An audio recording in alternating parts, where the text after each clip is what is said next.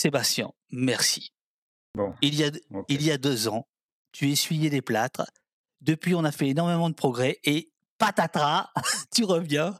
Et euh, comme, une malé- comme une malédiction. On, on dirait que de s'intéresser à la police, ça, ça- ça génère des bugs. Tu crois? Oui, ça, ça se peut, mais j'en ai aussi quand je m'intéresse à d'autres sujets. Donc, euh, dans le cas présent, euh, euh, j'aimerais bien y croire, mais je pense que c'est malheureusement voilà, l'installation locale qui est, qui est fautive. Mais souvent, le ministère de l'Intérieur a des torts, mais peut-être pas toujours. Ah, c'est bien une réponse de chercheur, hein, l'exactitude. Euh, je, te, je, te, je te retrouve euh, bien là. Je rappelle que tu es euh, directeur de recherche au CNRS, que tu es politologue, que tu es aussi co-auteur de tout un tas de documentaires sur, la, sur, la, sur la police. Et tu as publié il y a quelque temps déjà La Nation inachevée que j'ai achevé hier parce que j'avais pas tout tout tout lu. La jeunesse face à l'école et la police Euh, on va ça sera le dur de, de, de, l'émission mais aussi mais aussi euh, tu as euh, participé enfin tu as même conduit plus exactement une étude euh, sur les les APC les agences de contrôle externe de police.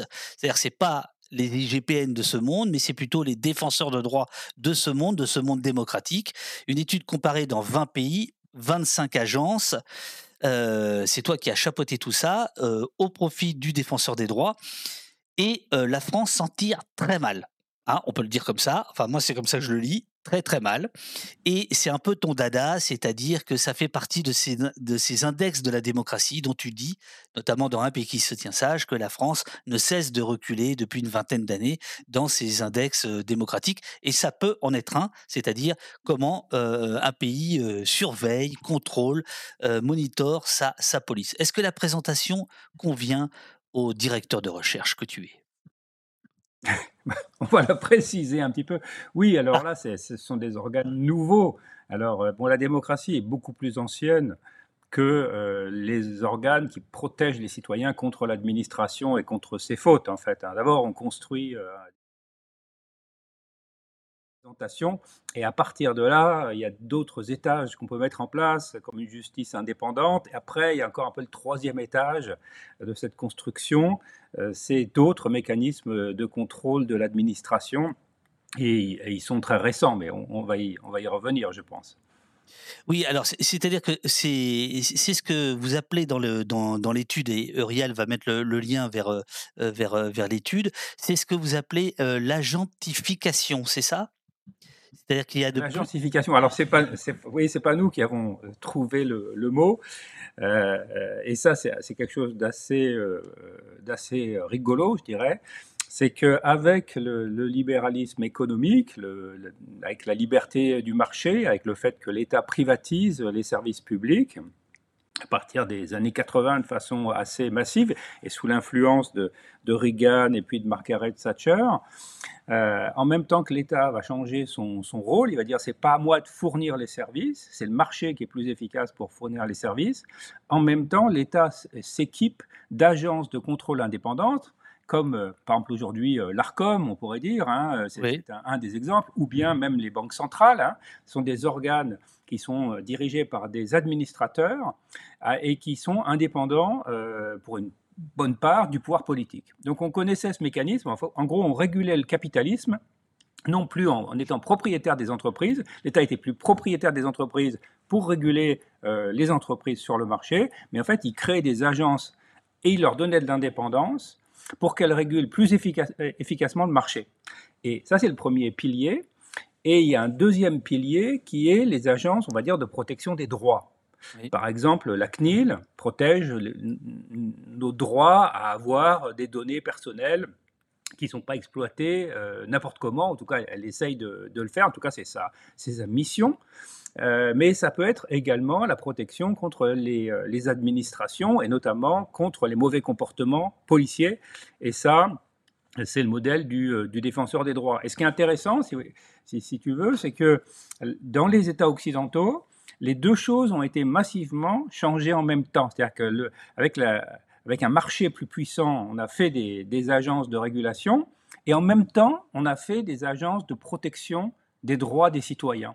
C'est-à-dire que, et tout ça, ça se passe en dehors euh, de la prise directe de l'État. Bien sûr, il y a des influences, on pourra y revenir, mais en dehors de la prise directe. C'est-à-dire qu'à la fois, la, régulation des droits et la régulation du marché, ben, elle a pris euh, le même chemin. Alors c'est peut-être un peu indigeste ce que je dis pour le lundi matin, je ne sais pas. Non, non, pas du tout, pas du tout. J'ai trouvé très intéressant, et c'est pas une chose qui avait été notée beaucoup par la, par la littérature je vais dire deux mots, les ombudsman, donc les ombudsman, les défenseurs des droits, ah, ce sont ces organismes-là qui, se sont généralisés. Ils, sont beaucoup plus anciens, on pourrait y revenir, mais ils se sont généralisés en même temps que les agences de, contrôle. Mais très peu de ces ombudsman euh, contrôlent la police. Par exemple, en Amérique latine, quasiment aucun ombudsman, aucun défenseur des droits n'a d'autorité sur la police. Mais en Europe, c'est ça la particularité, si. Et c'est la seule région du monde dans laquelle les ombudsman ont un peu de contrôle euh, sur la police. Alors, ombudsman, on pourrait traduire ça par euh, médiateur ou... Alors, oui, c'est ça. L'ombudsman, en fait, c'est l'ancêtre du défenseur des droits, c'est-à-dire qu'il fait deux choses. Euh, d'un côté, il traite les plaintes, c'est-à-dire si vous êtes maltraité, par exemple, un, agent de police vous euh, vous parle mal dans la rue, c'est complètement hypothétique, ça ne peut pas du tout arriver, mais en France, je veux dire, mais, imaginons que ça arrive dans un autre pays, donc voilà, donc on, va, on peut traiter ces, ces, dysfonctionnements-là. Et puis il y a les atteintes aux droits fondamentaux, comme le droit à la vie, mettons que des policiers tirent euh, sur la foule ou mutilent une personne, là aussi ce sont des exemples fictifs, bien sûr, eh bien, euh, ces organes-là peuvent aussi se, saisir. Voilà, donc c'est leur fonction, c'est de corriger la maladministration, comme on dit, et puis de protéger euh, les droits fondamentaux qui sont garantis par plein de textes auxquels la France euh, euh, a adhéré. Voilà. Ça, ça c'est ce, que, ce que font les ombudsman. Et donc les défenseurs des droits. C'est un peu des synonymes. Donc, vous avez étudié, comparé 25 agences dans 20 pays, principalement l'Europe et l'Amérique du Nord. Euh, Québec, enfin Canada et États-Unis, et puis euh, l'Europe. Est-ce que tu peux dresser un, rapide, une rapide galerie euh, d'institutions? En gros, comment, comment elles se partagent le travail ici ou là? Les grandes familles, on va dire. Ah oui, oui, je peux faire ça. Alors là, on n'a pas traité les, États-Unis. je vais expliquer pourquoi. Euh, peut-être pas expliquer pourquoi, mais je vais essayer.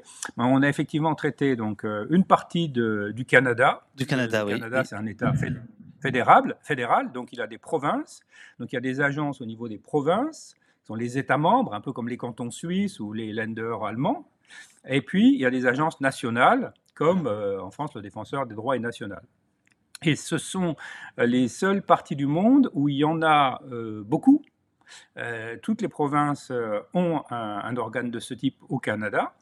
Et puis, presque tous les, pays européens ont aussi un organe de, ce type.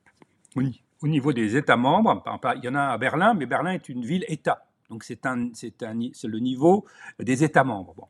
Euh, voilà. Les États-Unis, c'est différent.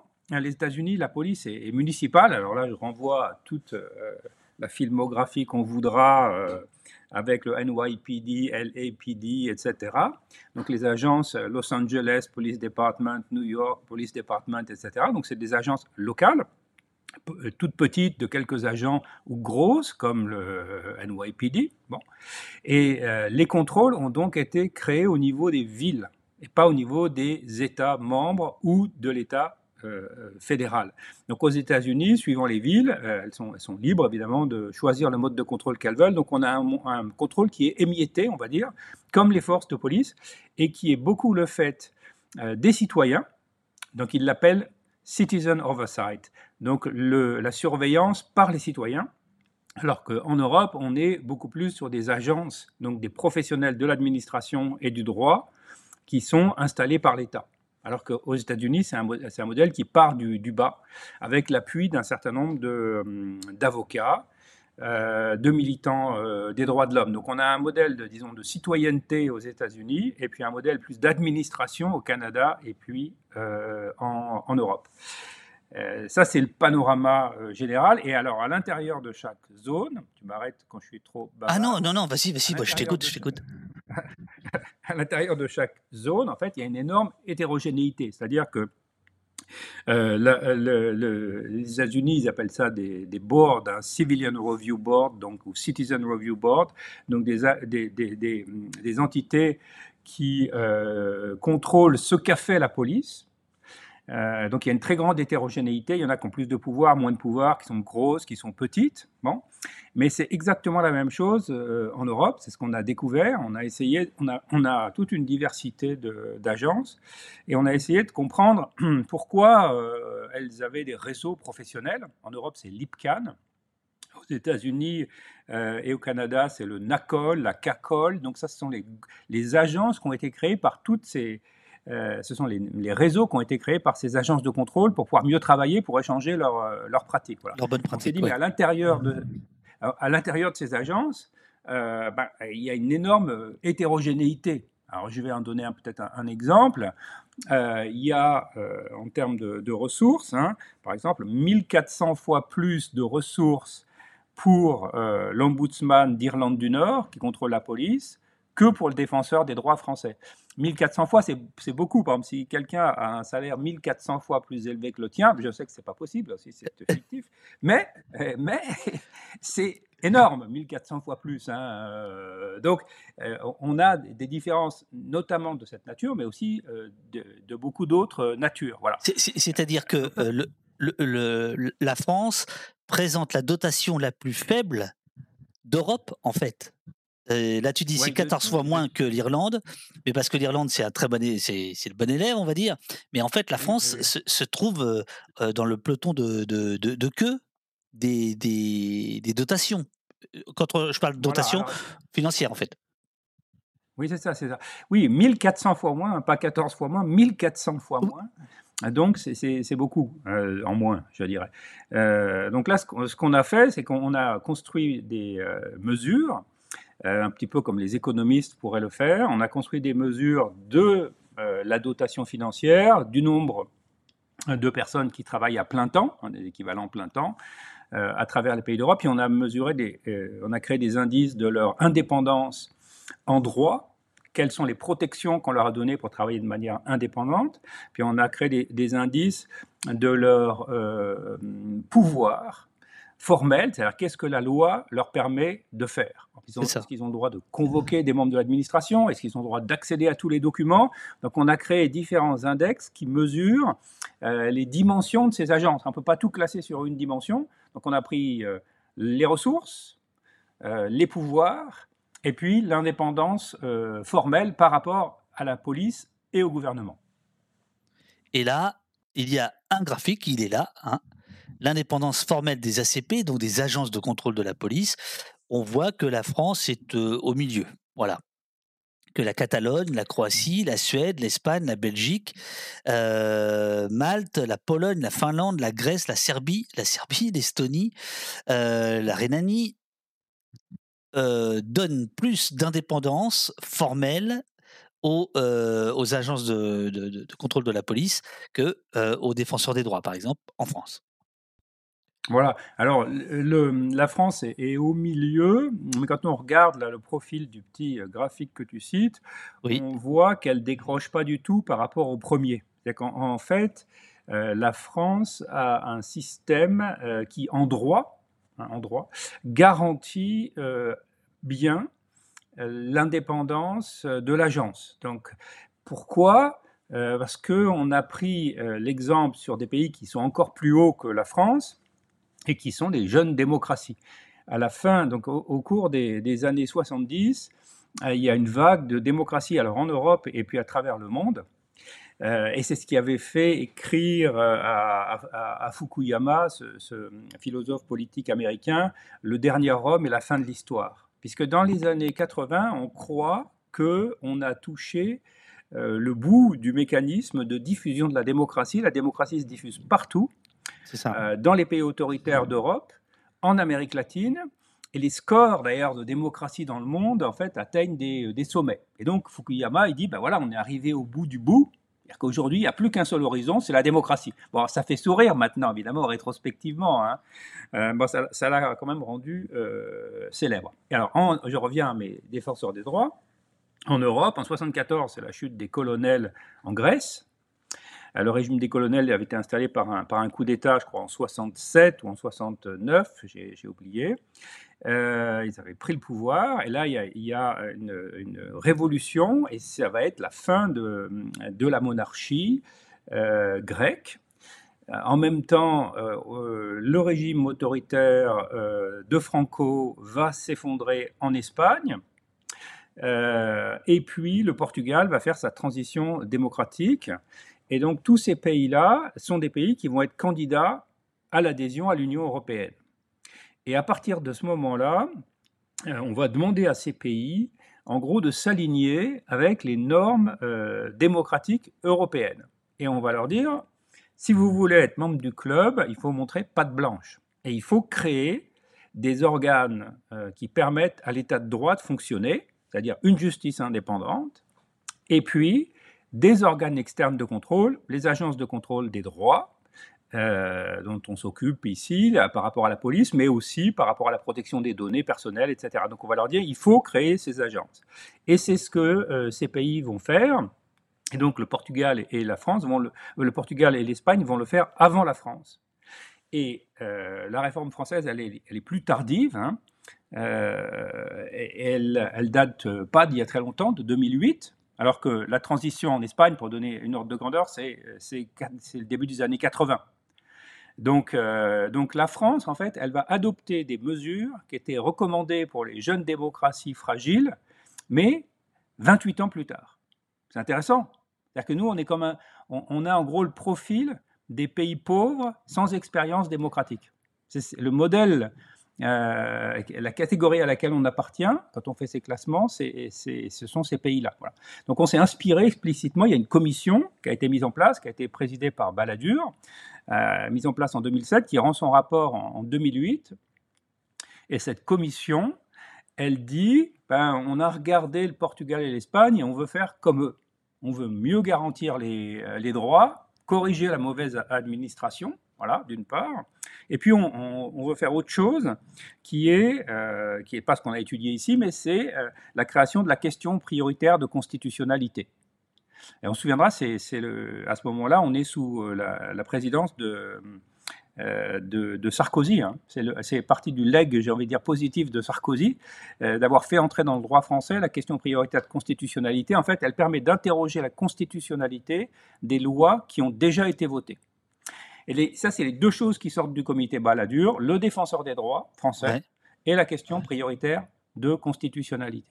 Et je finis. Et comme pour, pour le Portugal et l'Espagne, c'était extrêmement important d'avoir des organes indépendants formellement du pouvoir exécutif à cause de l'expérience autoritaire dont ils sortaient et pour montrer qu'ils pouvaient entrer dans un modèle d'état de droit standard.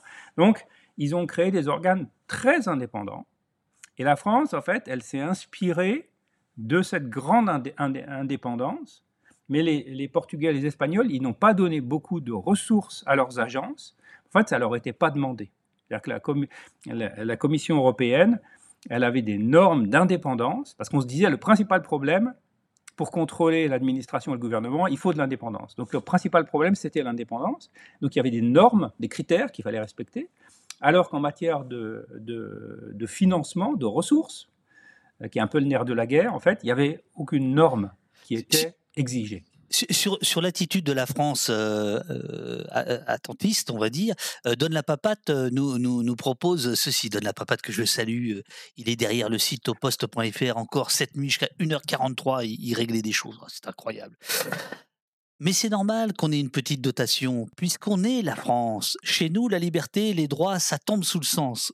Sous-entendu, on n'a pas besoin de ce genre de, de, contrôle. On est la, la, la, mère patrie des droits de l'homme, etc. Est-ce, que, est-ce, que tu, est-ce qu'il y a du, vrai là-dedans ou pas? Est-ce que la France se croit supérieure euh, ou se croit naturellement libre? Je serais moins généreux dans mon interprétation. En fait, ce qu'on voit, c'est que les pays qui donnent beaucoup d'indépendance, ce sont des gouvernements qui décident. Hein. Donc, toutes ces agences de contrôle sont des administrations spéciales. On pourrait dire qu'il y a des opérations militaires spéciales, il y a des administrations spéciales. Ces administrations spéciales, elles sont décidées et mises en place par l'autorité politique. Et donc, euh, l'autorité politique, elle va dire oui, pour être démocratique, et c'est ce, ce que dit le comité Balladur, il faut donner de l'indépendance. Mais ils ne sont pas non plus stupides, c'est-à-dire qu'ils disent c'est nous le pouvoir, le Parlement et le gouvernement, surtout le gouvernement en France. Dans les pays euh, semi-présidentiels, c'est surtout le président. Donc, euh, ils disent, mais à, un moment donné, pourquoi on va donner tout notre pouvoir? Parce que si on donne le droit de faire, c'est les pouvoirs formels, l'indépendance par rapport à nous, le gouvernement, et l'argent, en fait, on donne notre pouvoir. Et là, euh, la réponse est non. Ça, la réponse est euh, c'est trop dangereux pour nous. Alors, c'est écrit nulle part, hein, ce que je suis en train de dire, hein. mais ça, c'est l'interprétation qu'on fait, nous, les chercheurs, quand on regarde ce qui se passe, on voit que les pays qui donnent beaucoup d'indépendance ne donnent pas d'argent et que les pays qui donnent beaucoup d'argent, ben, en fait, limitent l'indépendance. Et là, ça nous donnera peut-être l'occasion de rebondir sur les modèles euh, IOPC, euh, modèles britanniques et nordiques, en fait, ou qui ont été aussi un peu mécontents de nos résultats. Ben, euh, ben, nos résultats n'ont pas fait beaucoup d'heureux d'une certaine manière, parce qu'en fait, on a dit aux défenseurs des droits français, vous êtes pauvres. Et on a dit aux, aux, Britanniques et aux Nordiques, vous n'êtes pas aussi indépendants que vous le dites. Alors, la, la, la, la nature des, des, des, agences, euh, ou, disons, euh, est-ce que tu peux prendre deux cas extrêmes, euh, ceux qui te semblent être le, un bon modèle, suffisamment indépendant dans les textes et dans les, et dans les faits, c'est-à-dire avec des moyens, et puis à l'inverse, ce qui se passe par exemple en France? Alors oui, alors peut-être, euh, je vais peut-être euh, faire un, petit retour historique pour expliquer d'abord. c'est parce que des organes qui ont plein de problèmes, et puis je vais faire ce que tu dis là, je vais me donner des contrastes. Mais ce qu'il faut, ce qu'il faut pas oublier, c'est que ça a été une bataille épique d'un siècle pour les installer. C'est-à-dire qu'aussi fragile soit-il, aussi dépendant soit-il du pouvoir politique, il a fallu un siècle pour qu'il s'installe dans le paysage. Et euh, dès le début, donc en fait, c'est une histoire qui commence euh, pour la Suède euh, au début du, du, du, 19e siècle, oui. et maintenant, on est au 21e siècle. et là, il n'y a qu'un seul ombudsman qui existe en Europe, c'est l'ombudsman suédois. Bon. Et un siècle plus tard, donc là on est en 1800, je crois, 8 ou 7. comme quoi le, le, la Scandinavie, euh, c'est pas d'hier, quoi, qu'elle s'intéresse à. Voilà, c'est pas d'hier. Voilà, voilà, voilà, Et en tout cas, une partie de la Scandinavie, parce que la Suède, mais pas la Finlande, faudra, et ni le Danemark, qui va être très récent, en fait. Hein. Donc là aussi, il y a, y, a, y a, un modèle scandinave, hein, il y a des mais en même temps, il y a de l'hétérogénéité en Scandinavie. Bon, alors en tout cas, mais c'est vrai, c'est en Scandinavie que ça, euh, que ça démarre avec la, avec la Suède. Donc un siècle plus tard, on est en 1920, et là, euh, c'est en Finlande que se crée l'ombudsman finlandais, avec des compétences euh, théoriques euh, sur la police, mais qui ne seront pas exercées vraiment. Il n'y aura pas de budget pour le faire, il n'y aura pas de traitement vraiment des plaintes vis-à-vis de la police avant 1950.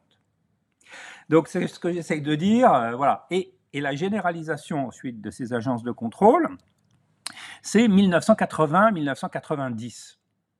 Donc ce qu'il faut voir, c'est le temps qu'il aura fallu euh, pour que progressivement, en même temps que la démocratie se construisait en Europe, que se construise ce troisième étage, encore une fois, de la démocratie, après les élections, après les systèmes euh, de justice euh, indépendants.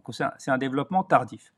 Et ce qui est amusant, c'est que c'est exactement la même temporalité aux États-Unis. En dehors de la Suède, donc, puisque euh, en 1800, 1807, euh, les États-Unis n'ont pas de, système de contrôle local, mais en 1920, dans les villes américaines, apparaissent les premières mobilisations de citoyens, donc aidés de quelques avocats, et puis des grandes associations de protection des, droits des, Noirs.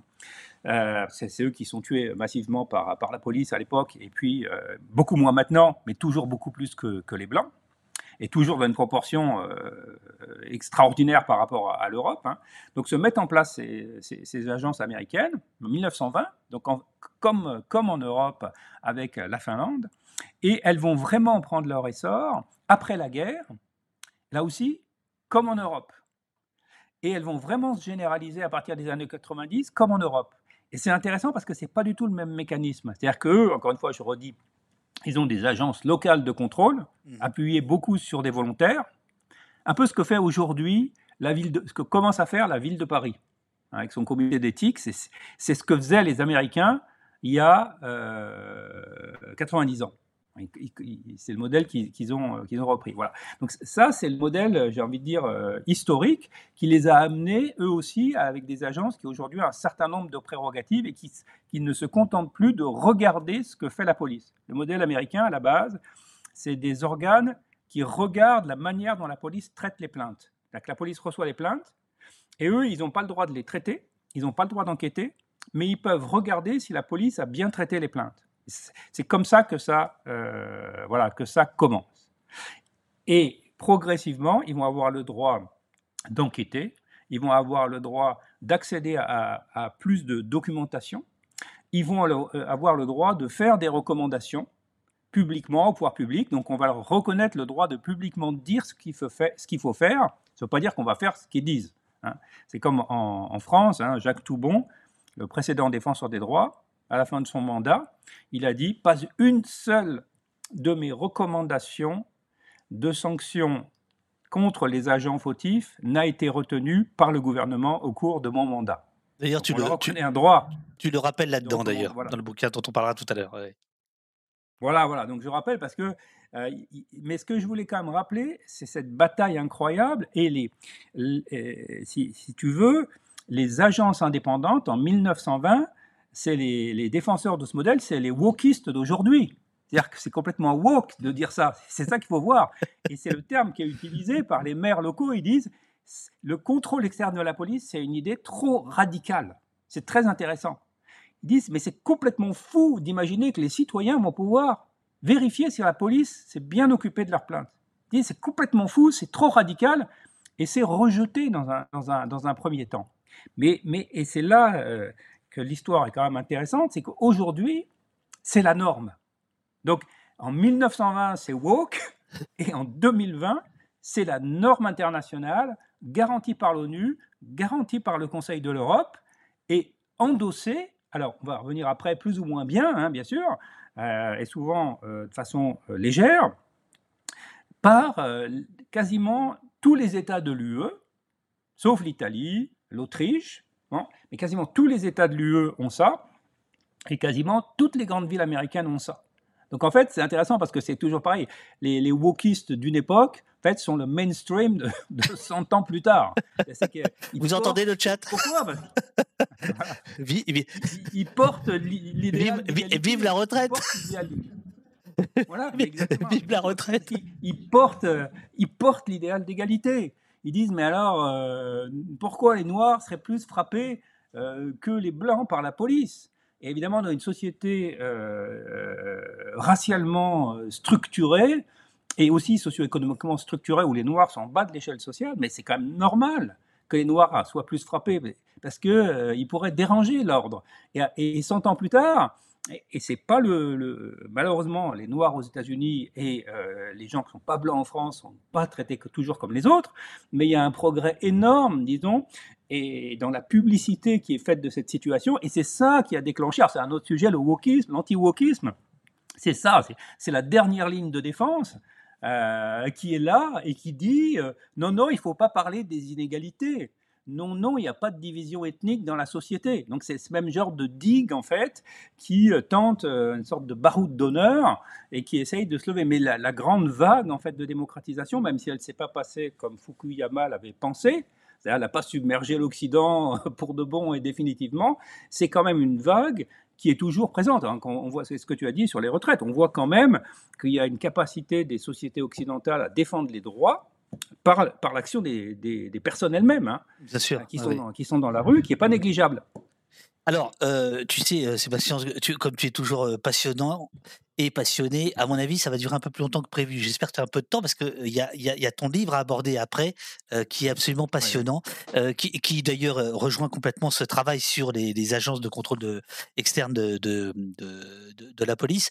Je, te laisse donner deux contrastes entre la France, voilà, on en est où Et puis, ce que tu pourrais éventuellement présenter comme un bon exemple d'APC. Et je dois te dire que le chat semble quand même très dubitatif sur l'efficacité et la raison d'être de ces agences. Alors, qu'est-ce que tu peux répondre à, hein. à, ça? Voilà. Oui, oui, oui, c'est normal. Ah bah, c'est normal. Hein. Disons qu'il faut Bon, euh, c'est frustrant, je sais, hein, pour, par rapport à l'efficacité de ces mécanismes, mais ce que j'ai essayé de rendre, c'est la bataille d'un siècle qu'il a fallu contre les organisations syndicales policières et contre les chefs de police, hein, qui, eux, n'y ont pas vu quelque chose d'anodin comme le chat de haut poste. Ils ont vu une menace existentielle contre eux. Et, ça s'est fait contre leur volonté. et aujourd'hui, les chefs de police dans beaucoup de pays sont favorables à des formes de contrôle externe et entretiennent des relations apaisées avec le contrôle externe, y compris euh, l'IGGN, par exemple en France, hein, euh, et dans une relation de dialogue. Hum, donc, ça a été euh, la révolution culturelle, c'est-à-dire le fait qu'il y a une norme, qu'aujourd'hui on, on, reconnaisse qu'il n'y a pas de bon contrôle si ce n'est pas un contrôle externe, c'est une bataille d'un siècle. Maintenant, la transformation de cette norme en quelque chose d'efficace, c'est probablement une deuxième bataille d'un siècle. Alors c'est ultra frustrant, je, suis d'accord de dire ça, mais ce que je voulais montrer, c'est quand même les, temporalités. C'est-à-dire que c'est sûr qu'on ne voit pas les effets immédiats. C'est pour ça que je racontais l'histoire des, des, qui ont inventé, le contrôle externe. C'est-à-dire qu'en fait, les gens ils se sont battus en 1920 pour qu'on tire les bénéfices en 2020. Et donc, il y a l'idée de, se mobiliser pour agir. Euh, c'est certain que si on attend le changement demain matin, 1921, 1902, 1930, même 1940, on ne l'a pas. Mais ce qu'on voit rétrospectivement, c'est l'importance de la mobilisation pour les droits dans la transformation. Voilà. Maintenant, c'est évident qu'il y, a, beaucoup de limites, et j'ai donné l'exemple de Toubon, qui dit le ministère de l'Intérieur n'a pas suivi une seule de mes recommandations. Voilà. Je, je trouve que c'est. Voilà. Euh, le, défenseur des droits n'a donc, en termes de pouvoir, de contrainte sur l'administration, il n'en a pas. Pour dire les choses très simplement, il n'en a pas. Par contre, il a cette capacité aujourd'hui à aller devant les tribunaux. C'est ce qui a fait condamner la France deux fois devant la plus haute juridiction, euh, qui est la Cour de cassation, pour discrimination. jamais la France avait été condamnée deux fois en dix ans pour discrimination. L'État a été condamné deux fois en dix ans pour les pratiques policières discriminatoires. Donc, ce sont des petites victoires. notamment le Slim Banachour, l'avocat, qui, qui, a, qui, a, réussi ça et qui était venu au poste euh, il y a un certain temps. Absolument. Voilà, voilà, Et donc, avec lui, euh, sont, autour de lui sont portés partie civile, je pense, euh, de mémoire, le défenseur des droits français, les organes comme euh, Open Society, etc. C'est-à-dire qu'en fait, ce sont des groupes de la société civile avec des techniciens du droit qui vont porter le, fer.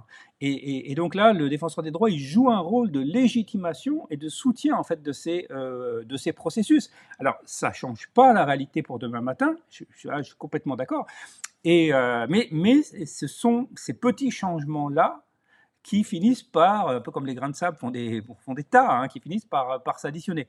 Mais les, organes de défense des droits, on les appelle bien souvent des tigres sans dents, y compris en Grande-Bretagne, je vais y revenir. Donc, toothless tigers, hein, donc ce sont des tigres, ils ont l'apparence du tigre, ils ont les rayures, ils ont la musculature, mais ils n'ont pas de dents, donc ils ne peuvent pas vraiment faire de mal. Donc, on, les appelle comme ça parce qu'effectivement, ils ont très peu de pouvoir euh, direct. Hein de, faire ou d'imposer leur, euh, leur choix. C'est tout à fait exact. Et on trouve même des formes de discrimination dans les organes de protection des droits. C'est-à-dire que les collègues qui ont étudié le traitement des dossiers de plainte, pas en France, il n'y a pas eu d'étude qui a été faite, ont montré que les défenseurs des droits ne traitaient pas euh, les blancs et les non-blancs de la même manière.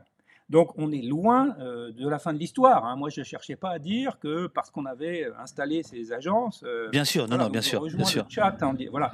Mais je dis, il ne faut pas sous-estimer euh, les efforts et la bataille de tous ceux qui sont venus avant pour faire quelque chose. Parce qu'aujourd'hui, nous, on dit, ah, ben, c'est un truc qui ne marche pas, mais avant, il n'y avait pas de truc du tout. Je ne sais pas si tu vois ce que je veux dire. Oui, bien sûr. C'est ça que je voulais dire. Voilà, le fait qu'il y ait un truc, ben, c'est un levier. Alors, euh, quel, quel truc marcherait mieux euh, et dont, dont, la France pourrait s'inspirer, selon toi? Alors, Donc, en fait, ce qui est quand même euh, intéressant, c'est qu'il n'y a pas euh, la solution parfaite. Donc, on va dire, qu'est-ce que c'est? C'est une agence qui est indépendante de la police et des pouvoirs politiques, une agence qui a des pouvoirs d'enquête, par exemple, qui peut obliger le chef de la police à venir témoigner ou un responsable politique à être auditionné, et puis qui pourrait prendre des décisions, par exemple des sanctions administratives contre les agents euh, directement, ou euh, ouvrir une enquête pénale. Donc, donc ou faire des recommandations systémiques Mm. sur la manière, par exemple, de se comporter ou le type d'arme euh, qu'on peut utiliser en maintien de l'ordre, un sujet que tu connais. Donc, le bon, le bon défenseur des droits, on va dire, c'est celui qui aurait tout ça, l'indépendance, les pouvoirs et l'argent. Il n'y en a pas. Donc, et il n'y en a pas qui ont tout ça. Ça n'existe pas, nulle part dans le monde. C'est ça que je trouve passionnant dans votre dans votre euh, dans votre étude comparée, c'est que euh, on voit euh, en fait les trésors d'imagination finalement pour empêcher ces agences de pouvoir agir vraiment. Soit il n'y a pas de moyens, soit il y a moins d'indépendance légale. Enfin, il y, a tout un arsenal. c'est assez décourageant, mais donc il a pas. Les, pays d'Europe du Nord, donc euh, la, Grande-Bretagne, les pays nordiques, en fait, ils les empêchent pas d'agir, mais ils gardent un levier de contrôle. C'est-à-dire qu'il y a deux, il y a deux grands modèles. Il y a d'abord les modèles des agences généralistes et puis des agences spécialistes. Bon. Les agences généralistes, c'est les défenseurs des droits. C'est des, des, agences qui protègent toutes les, tous les droits. Droits des enfants, droits des personnes handicapées, droits par rapport aux, abus de la police. Mmh. Tous les droits. Et les agences spécialisées, elles s'occupent que de la police. C'est le modèle de IOPC ou bien euh, le modèle danois qui s'occupe que de la police. Nous, la France, on est le modèle généraliste, comme la Grèce, comme euh, le Portugal, comme l'Espagne. Et les agences spécialistes, on les trouve plutôt euh, dans les pays du, nord de l'Europe. Ça, c'est la première grande distinction. Il nous a fallu plusieurs mois pour arriver à vérifier que cette distinction était très opératoire, très rapide. Mais on n'arrivait pas à les classer. C'est le, le, temps, le, temps des chercheurs. Le temps des chercheurs, on connaît. mais, mais disons, c'est un peu comme si tu veux classer les espèces animales. Tu dis, OK, tu regardes euh, la nature, même s'il y a moins de biodiversité, et puis tu as les insectes, les baleines, je sais pas quoi, les moineaux, euh, les chihuahuas, et on me dit maintenant classe. Ben, quand tu as eu Carl von Linné et euh, Darwin qui sont passés par là, tu arrives mieux à classer. Mais si toi, tu es tout seul devant la diversité, et on dit classe avec des principes simples, aujourd'hui, on va les mammifères, oui, ils ont des mamelles, donc ils nourrissent leurs enfants avec du lait, donc ça, c'est une classe. On a trouvé la clé de classification. Ben, nous, il n'y avait jamais eu d'études comme ça, donc on ne savait pas classer. Et on a fini par trouver cette clé évidente, c'est comme euh, l'allaitement, bah, c'est évident voilà. Mais est-ce que c'était une clé de classification ou pas? Bah, Là maintenant on sait qu'il y a cette, la spécialisation, c'est une clé de classification. Voilà, ça c'est la première clé. Et la deuxième clé, c'est effectivement c'est les, les, ressources. Donc les pays qui, qui, ont des ressources, en fait, dans ces pays-là, les agences de contrôle peuvent travailler. C'est ça la grande clé. Et euh, ils peuvent travailler, pourquoi? Parce qu'en fait, ces agences, elles ont plusieurs missions. Je dit déjà tout à l'heure, mais je vais répéter quand même.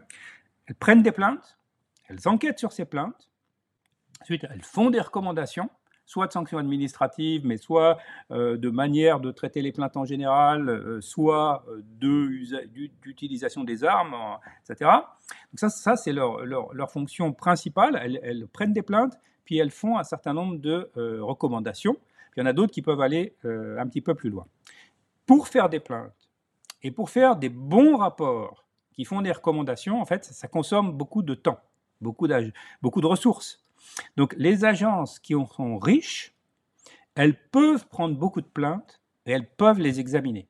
Donc en fait, dans les pays nordiques et euh, euh, en, Grande-Bretagne, ils peuvent faire ça. Ils ont les ressources pour faire ça. Donc je disais, euh, pour l'Irlande du Nord, 1400 fois plus, mais pour IOPC, donc c'est Angleterre et Pays de Galles, par rapport à la France, c'est quand même 400 fois plus. Pareil, bon, un salaire 400 fois plus important que celui de son voisin, dans le même bureau, ah, ça fait des différences. 400 hein. fois, c'est énorme. Donc, ces agences, elles ont des moyens pour travailler. elles peuvent faire ce traitement. Au-dessus de toi, il y a justement le deuxième graphique de votre rapport qui indique les ressources humaines des ACP pour 1000 agents. Tout en haut, c'est l'Irlande du Nord dont tu nous parles, et tout en bas, c'est la France.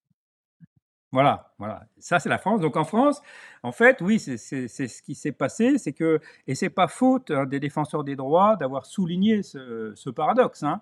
Euh, bien sûr, les défenseurs des droits, ils ont euh, déjà dit au gouvernement euh, qu'ils n'avaient pas assez d'argent. Et ce qui est quand même le, le cœur du sujet, c'est que avec la dotation qu'ils reçoivent, ils ne peuvent pas exercer la mission qui leur est confiée par la Constitution.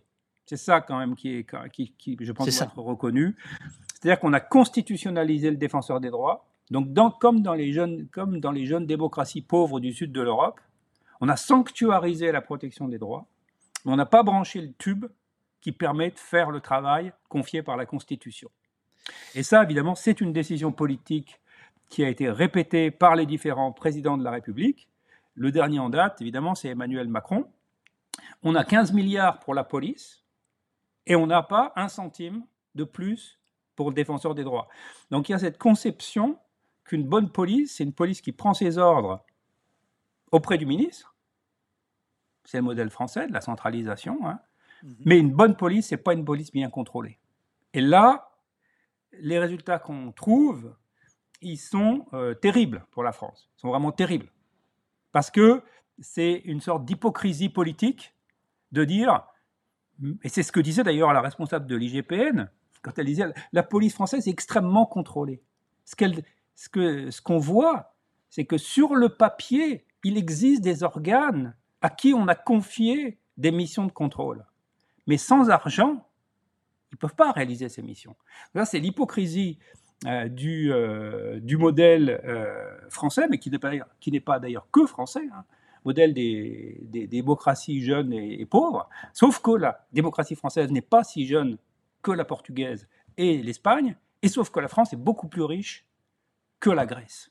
Donc la France est une anomalie en Europe sur, le point, sur la question du contrôle de, euh, de la police. Ça, c'est la partie française. Oui, vas-y. Non, je t'en prie. Euh, Sorcière te, te dit, est-ce qu'on peut résumer cela en disant qu'on est sur de l'autocontrôle concernant la police en France? Oui, oui, on est en fait, on est maintenant sur, ah, sur, l'autocontrôle. Le travail euh, qui a été fait par euh, des, euh, journalistes d'investigation des violences policières ont contribué, je ne donne pas de nom ici évidemment, ont contribué à augmenter la transparence de, l'IGPN, n'ont pas amélioré le fonctionnement, mais ils ont contribué à améliorer la transparence. Et aujourd'hui, on peut lire dans le rapport de l'IGPN que 90% euh, des problèmes euh, de comportement des policiers sont traités en dehors de l'IGPN. C'est-à-dire que l'IGPN ne traite que 10% des problèmes causés par le comportement des agents de police. Donc c'est une toute petite partie. Et donc 90% est traité en fait à l'intérieur des services eux-mêmes. Donc euh, la police française est une police qui est très largement autocontrôlée et donc avec des normes qui sont complètement opaques et des procédures qui sont inaccessibles. On ne sait pas comment sont prises les décisions, on ne sait pas quelle décision est prise pour quel type de fait, et il n'y a même pas de comptabilité statistique. Euh, les 10% qu'on voit dans le rapport de, de l'IGPN, c'est le sommet émergé de la pyramide. Et après. Mais euh, tu, tu, tu, conviendras que le JPN, c'est aussi de l'autocontrôle, non? Non, tu considères que c'est pas tout à fait? C'est un peu, un peu moins de l'autocontrôle que si c'est ton voisin de bureau. Voilà. Donc c'est, disons que dans les du, du, semi-contrôle. ouais, ouais, non, ça reste de l'autocontrôle. Hein. En indépendance, l'IGPN a le score zéro. Elle n'est absolument pas indépendante du pouvoir politique. si elle était notée sur un score d'indépendance, elle aurait zéro. On ne pourrait pas faire moins que l'IGPN. C'est impossible, ça n'existe pas moins indépendant que l'IGPN, ça n'existe pas. Bon, mais moins professionnel, ça existe. C'est-à-dire que si tu regardes l'Amérique latine, ils n'ont même pas d'IGPN dans la plupart des pays d'Amérique latine. Pas tous, il y a des exceptions. Certains États euh, du Brésil, par exemple, certaines petites républiques comme Trinidad et Tobago, etc., ont des formes spécialisées de contrôle interne. Mais il y en a, la plupart des pays n'ont même pas l'IGPN, ou le Liban, par exemple, n'a même pas l'IGPN. Donc, ils n'ont pas ces, instruments-là. mais encore une fois, ces instruments, ils sont utiles. L'IGPN est un organisme utile. Je ne dis pas que ce qu'ils font, ils le font bien, ça peut se discuter, mais le principe d'avoir des, gens professionnels, c'est utile. C'est pareil dans le journalisme. Des, des, journalistes qui parlent des violences policières sans les avoir étudiées, c'est des plus mauvais journalistes que ceux qui les ont étudiés. Bien sûr, les oui. journalistes ne sont pas parfaits. C'est exactement pareil pour les GPN.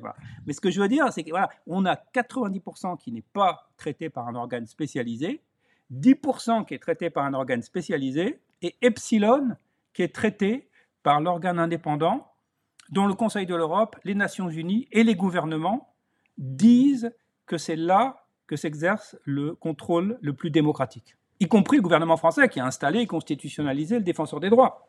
Bien sûr. c'est ça le paradoxe. On a une pyramide qui est installée sur une pointe, qui est en fait même pas une pointe, qui est, euh, qui est une aiguille. Euh, et donc on a un retard euh, qui est, qui est énorme, et pas en droit, encore une fois, mais en termes de financement. Donc les pays qui marchent, c'est les pays qui sont capables de traiter des plaintes. Et une chose qu'il faut peut-être dire, même sûrement, c'est que les pays dans lesquels il y a beaucoup de plaintes contre les policiers sont des pays dans lesquels la police est meilleure. Parce que dans les pays où la police est la plus terrible, ben, c'est les pays où il n'y a pas de plaintes. Parce que le système ne veut pas même les enregistrer.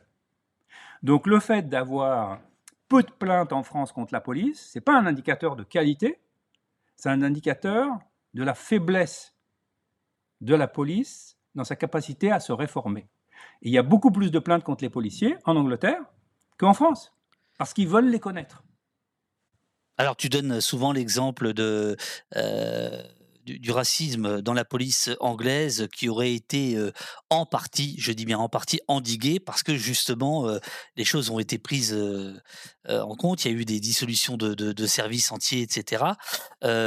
chose qu'on ne voit pas en France, par exemple on n'a pas le même leadership politique. Disons que la première chose, c'est de prendre euh, conscience qu'il y a un problème et que les euh, élus reconnaissent publiquement qu'il y a un problème et que les chefs de la police reconnaissent qu'il y a un problème.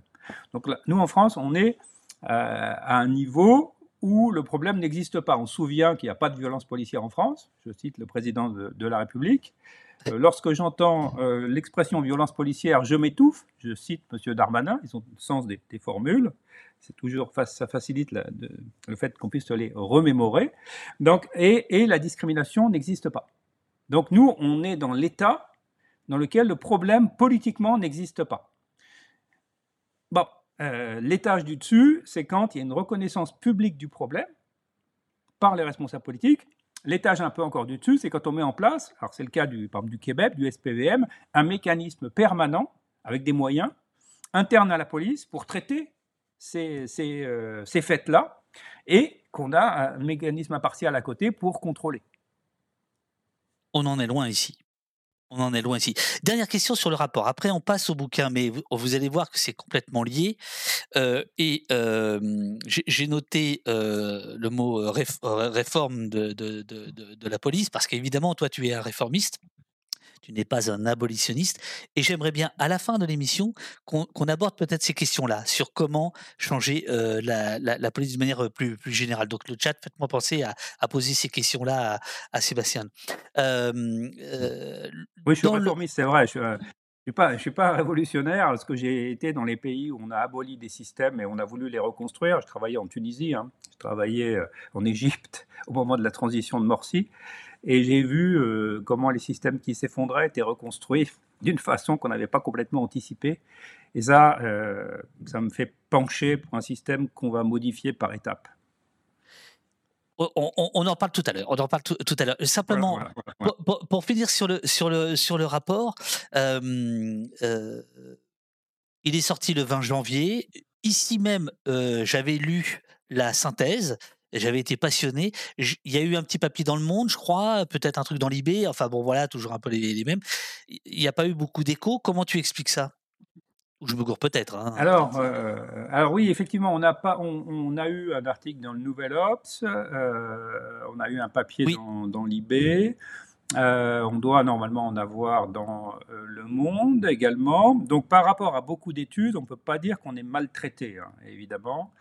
On, mais il n'y a pas un très grand intérêt des médias pour ce sujet-là, parce que d'abord c'est un sujet institutionnel.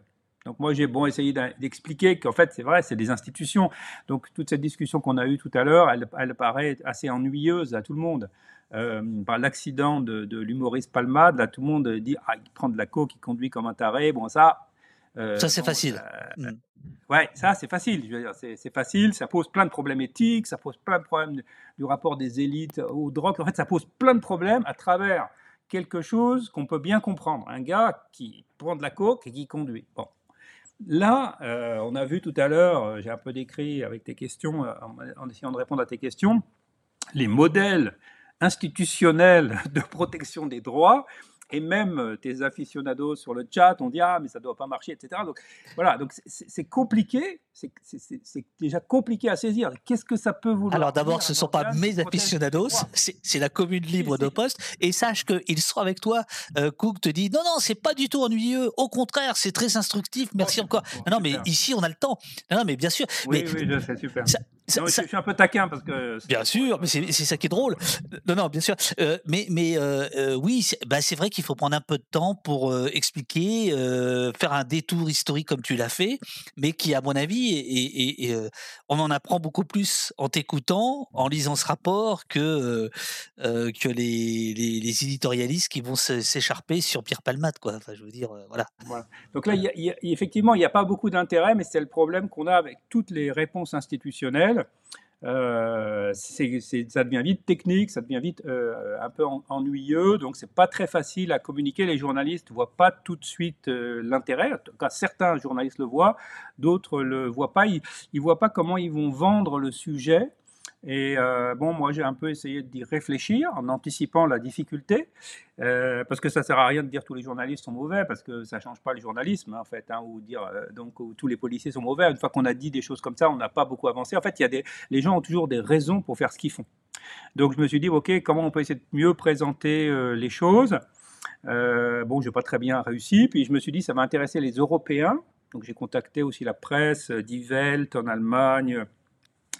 Euh, le, Irish Times, euh, que sais-je, différents organes de, presse en Europe, parce que c'était comparatif, donc ça devait les intéresser aussi. Mais là, euh, j'ai pas réussi à, j'ai pas réussi non plus à, le faire. Donc c'est pas juste la presse française hein, qui voudrait pas savoir en France, c'est partout. les échos sont quand même assez difficiles à avoir sur un travail qui fabrique des index en fait et qui compare des scores. voilà, c'est pas vivant comme matière. Vincent Denis dans le chat revient sur ce que tu disais. Alors je le cite parce que Vincent Denis, je pense que c'est lui, il est venu il est venu au poste. C'est un historien qui a écrit un bouquin passionnant sur justement les 10 ans 1789-1799 euh, et les commissaires et les policiers et mais surtout les commissaires sous la Révolution euh, et en fait quasiment chaque année le régime policier va changer euh, en tout cas les, les, commissaires un coup ils sont élus un coup ils sont du quartier etc etc et ils te demandent si tu as publié sur la reconstruction de la police en Tunisie en Égypte puisque tu parlais de ça il y a, il y a quelques instants donc là, on n'est vraiment pas chez les cons. Hein. non, non, non, non, non, non, je n'ai pas publié. Pourquoi? Parce que j'étais euh, là-bas euh, en tant qu'expert euh, pour les Nations Unies ou la Commission européenne. Et donc, il y a une sorte de, de hum, bon, on ne peut pas rendre compte des, des, choses elles-mêmes qu'on voit ou de ce que disent les gens, et qu'ensuite, euh, ben, j'ai pas pris le temps de le faire. J'aurais pu le faire dans un format plus académique, mais ça demande une intelligence du pays que j'avais pas. C'est-à-dire que j'étais capable de comprendre ce qui se passait quand on arrive en Égypte après l'élection de Morsi. Euh, bon, euh, il faut essayer de et qu'on n'est plus, disons, à la surface de l'administration et qu'on est dans l'administration qu'on doit comprendre comment fonctionne la police, ses relations avec l'armée, dans les différentes factions, les positionnements politiques, etc. Bon, et les options qui sont prises. Bon, et pour, le, pour assimiler en fait ces informations, c'est assez, euh, voilà, c'est assez coûteux. Et pour les assimiler, on arrive à se faire une idée suffisante pour naviguer, faire le rapport qui va être envoyé euh, à New York euh, ou à Bruxelles. Mais c'est pas des rapports qui peuvent être publiables dans le sens où ils n'ont pas l'épaisseur du travail d'un historien par exemple, hein, qui va pouvoir croiser ses sources, euh, mettre ça en perspective. Euh, bon, ça reste très frustre comme, euh, type de document par rapport au travail historique. Donc, j'ai n'ai pas fait ça. J'ai fait juste pour la Turquie, où j'ai travaillé quand même dix ans. Euh, au, total. Euh, là, j'ai fait un seul article sur, sur la Turquie euh, et puis j'ai publié des sortes de scores aussi de démocratisation de la police dans les pays de l'Union européenne et comparé la Turquie à 14 pays de, de l'Union européenne. Donc j'ai fait des choses comme ça, mais qui sont voilà, sont pas forcément très très sexy. Là, Nation inachevée, la jeunesse face à l'école et à la police, des éditions Grasset. Tu remercies des gens que je connais bien chez, dans cette maison. Tu remercies Christophe Bataille, que je salue. Ah, on t'apporte un peu de café peut-être Non, non, non, je vérifiais que la batterie qui alimente le réseau qui fait qu'on arrive à se parler va pas tomber en panne. Voilà. Euh, Vincent Denis te dit merci, c'est très intéressant et précieux. Euh, donc, La Nation inachevée, qui est sortie il y a quelque temps, il faut le dire, mais ça n'a aucune espèce d'importance. Euh, tu, tu pars de deux exemples. La jeunesse, en fait, enfin, c'est le sous-titre, la jeunesse face à l'école et la police. Alors évidemment, ici, on va s'intéresser un peu plus à la police qu'à l'école pour des raisons presque organiques. quand bien même j'ai lu des choses absolument passionnantes sur, sur l'école et désastreuses aussi hein, sur, le, sur les moyens et sur la fabrique inégalitaire qu'elle qu'elle peut être.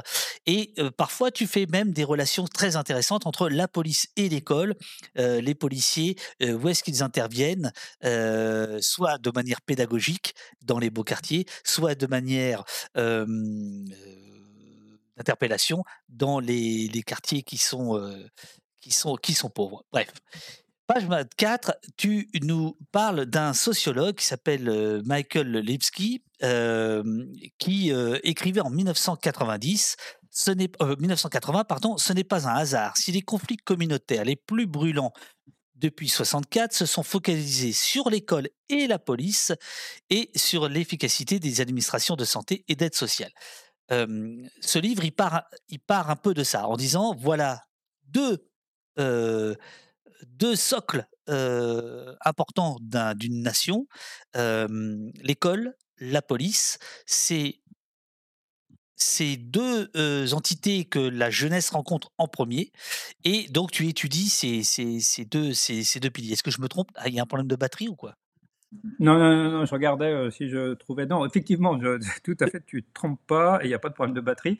l'idée, d'abord, l'idée qui est au début de l'idée que tu rappelles, euh, c'est d'abord que la nation est quelque chose d'important et il y a une expression euh, que les Anglais utilisent qui est le sentiment national qui en France euh, est très peu utilisé, voire pas utilisé parce que sentiment national, rassemblement national, front national, et donc le sentiment national, il y a une partie de la classe politique et surtout l'extrême droite qui a essayé de mettre la main dessus.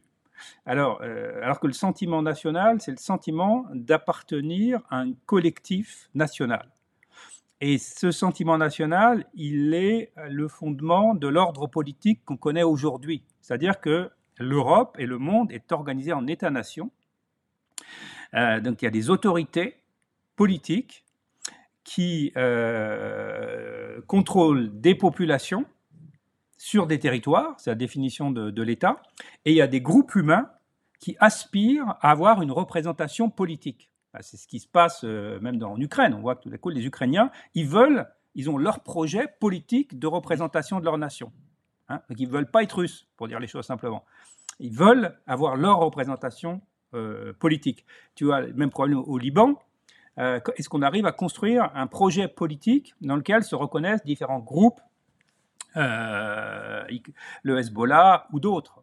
Donc, comment euh, se fabrique l'idée qu'on appartient à une collectivité politique? Qu'est-ce que c'est et comment ça se fabrique? Alors moi, je ne m'intéresse pas dans le livre euh, au, Liban, bien que ce soit un pays très intéressant, dans lequel j'ai aussi euh, travaillé.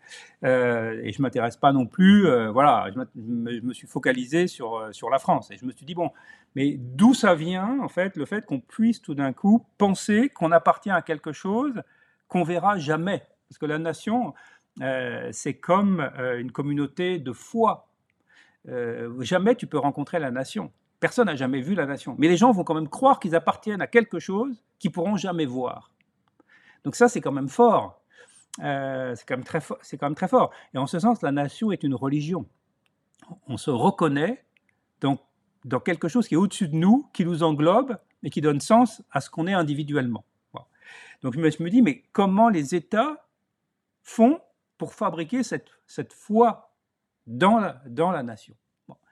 Et euh, il y a des gens que, tu as, cités, comme euh, Michael Lipsky, etc., qui avaient commencé, et puis d'autres collègues, euh, et puis des gens comme Max Weber, des sociologues, des fondateurs de la sociologie, qui avaient déjà commencé à répondre à cette question.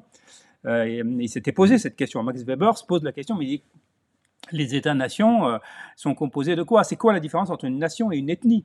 Il y a pas plusieurs textes de Weber qui, démarrent de, ça. Euh, bon, donc moi je me suis dit, ok, maintenant que les nations sont en place, parce que nous on est dans un État stable, euh, comment bah, les États font pour reproduire la nation Alors je citais Max Weber qui dit, j'avais trouvé ça super. C'est des illuminations quand on lit des choses, euh, on comprend d'autres choses. Et il dit, euh, Max Weber dit, la nation est le projet de l'État.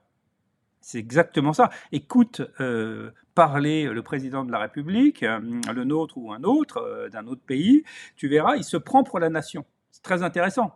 Il parle comme s'il était la nation, alors qu'en fait, il est l'État. Donc, il y a cette...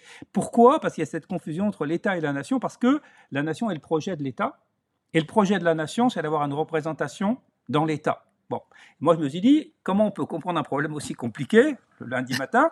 Bah, Tu regardes euh, la, fabrique. Ah, si on ne peut pas le lundi matin, on ne peut pas après. Hein. Voilà. A priori, on est frais. Donc, on dit, comment regarder un problème comme ça? Ben, Je dis, on, va, il faut le regarder par la fabrication des nouveaux nationaux. Et c'est pour ça que je cite Tocqueville qui dit euh, chaque génération est un peuple nouveau. C'est tellement vrai et puis tellement bien dit. Oui, en fait, chaque génération, elle arrive avec une nouvelle idée de, de la citoyenneté, de ce que c'est qu'être membre d'un État. Et euh, quand tes parents sont nés en Algérie, tu n'as pas la même idée de ce que ça va être d'être un citoyen français que si euh, tes parents sont nés dans la Creuse depuis quatre générations, ça se comprend très bien. Et suivant le projet politique que tu as, bah, si tu es très européanophile, par exemple, tu ne te représentes pas la nation française de la même manière que si tu es anti, on va dire, européen. Donc les adolescents, ils sont, euh, ils sont, voilà, ils, se fabriquent des idées de à quel groupe j'appartiens, à, quoi je m'identifie. Et j'arrive à, je retombe sur ta question. Euh, L'État qui veut construire la nation, ils veulent faire. Hein, ça s'appelait les appareils idéologiques d'État. Euh, tu te souviens d'Althusser, etc. Donc, cette réflexion sur que l'État qui façonne la nation, c'est une réflexion très, très, ancienne. Moi, j'ai essayé de regarder la pratique, les, faits concrets. Est-ce que l'État vraiment façonne la nation? Et jusqu'à quel point? Est-ce qu'il fabrique les jeunes comme il voudrait qu'ils soient? Et ça, on peut l'observer au moment des contacts avec l'école bien sûr, parce que les adolescents passent plein de temps à l'école, et puis on va l'observer au moment des contacts avec la police, mais on va les observer avec une sorte de microscope, hein. c'est ces enquêtes sociologiques, où on interroge des dizaines de milliers de jeunes, et on essaie de comprendre, euh, ben, si on voit des policiers qui viennent en classe, qu'on est bon à l'école et qu'on est dans un quartier pauvre, qu'est-ce qui se passe hein? On essaye de regarder euh, comment les différents atomes se combinent les, uns, euh, les uns avec les autres. Voilà, c'est ça l'idée l'idée du livre. Dans ce livre, écris-tu, je défends l'idée, justement, que l'expérience concrète de ses droits et de sa valeur à l'école et face à la police est à la racine de l'adhésion à la culture politique nationale. Moi, j'ai euh, coutume de dire souvent, euh, la première rencontre avec la police est déterminante, euh, mais c'était une intuition que j'avais est déterminante pour, pour la suite de ce qu'on peut penser de la, de la, police. Et grâce à ton livre, j'ai compris que j'avais pas complètement tort. C'est-à-dire que mon intuition, tu, tu, tu arrives à, à, l'étayer. Alors, je, je reprends pas ce que, ce, que, ce que tu viens de dire sur Max Weber, etc. Évidemment, j'avais j'avais corné plein de pages par, par rapport à ça. tu dis quand même en permanence, l'État veut à la fois façonner et exprimer la nation. Tu parlais à l'instant de Macron, on va, on va venir à Macron parce que il est, important sur le discours sur la, sur la police qui, si je t'ai bien lu, semble être modifié par. Enfin, on, a, on a changé de, on a changé d'échelle avec, avec, avec Macron. dans mon souvenir, ce que tu expliques, c'est que donc tu, tu te bases beaucoup sur des études, autant des études sur la pédagogie, autant des études sur l'école, autant des études sur l'éducation nationale. Il y en a plein. Euh, autant sur la police et sur les rapports, les fameux rapports police-population, euh, il y en a finalement très peu. Et quand il y en a, elles sont très récentes, mais tu en as trouvé quelques-unes. Oui, alors euh, l'idée, c'est de dire que en fait, l'administration fabrique la nation. C'est ça l'idée. Fabrique bien ou mal ou pas, euh, mais que le projet de l'État, c'est de fabriquer la nation. Donc, en fait, par le travail administratif quotidien, euh, ce sentiment national, cette culture aussi euh, civique, cette adhésion à la démocratie, tout ça est lié au contact sensible. on est d'abord fait d'émotions, Hein, euh, on, est des, organes qui sont sensibles à notre environnement, à ce que font les autres, etc. Et c'est sur la base de ces émotions ensuite qu'on va construire des, choses qui sont des abstractions.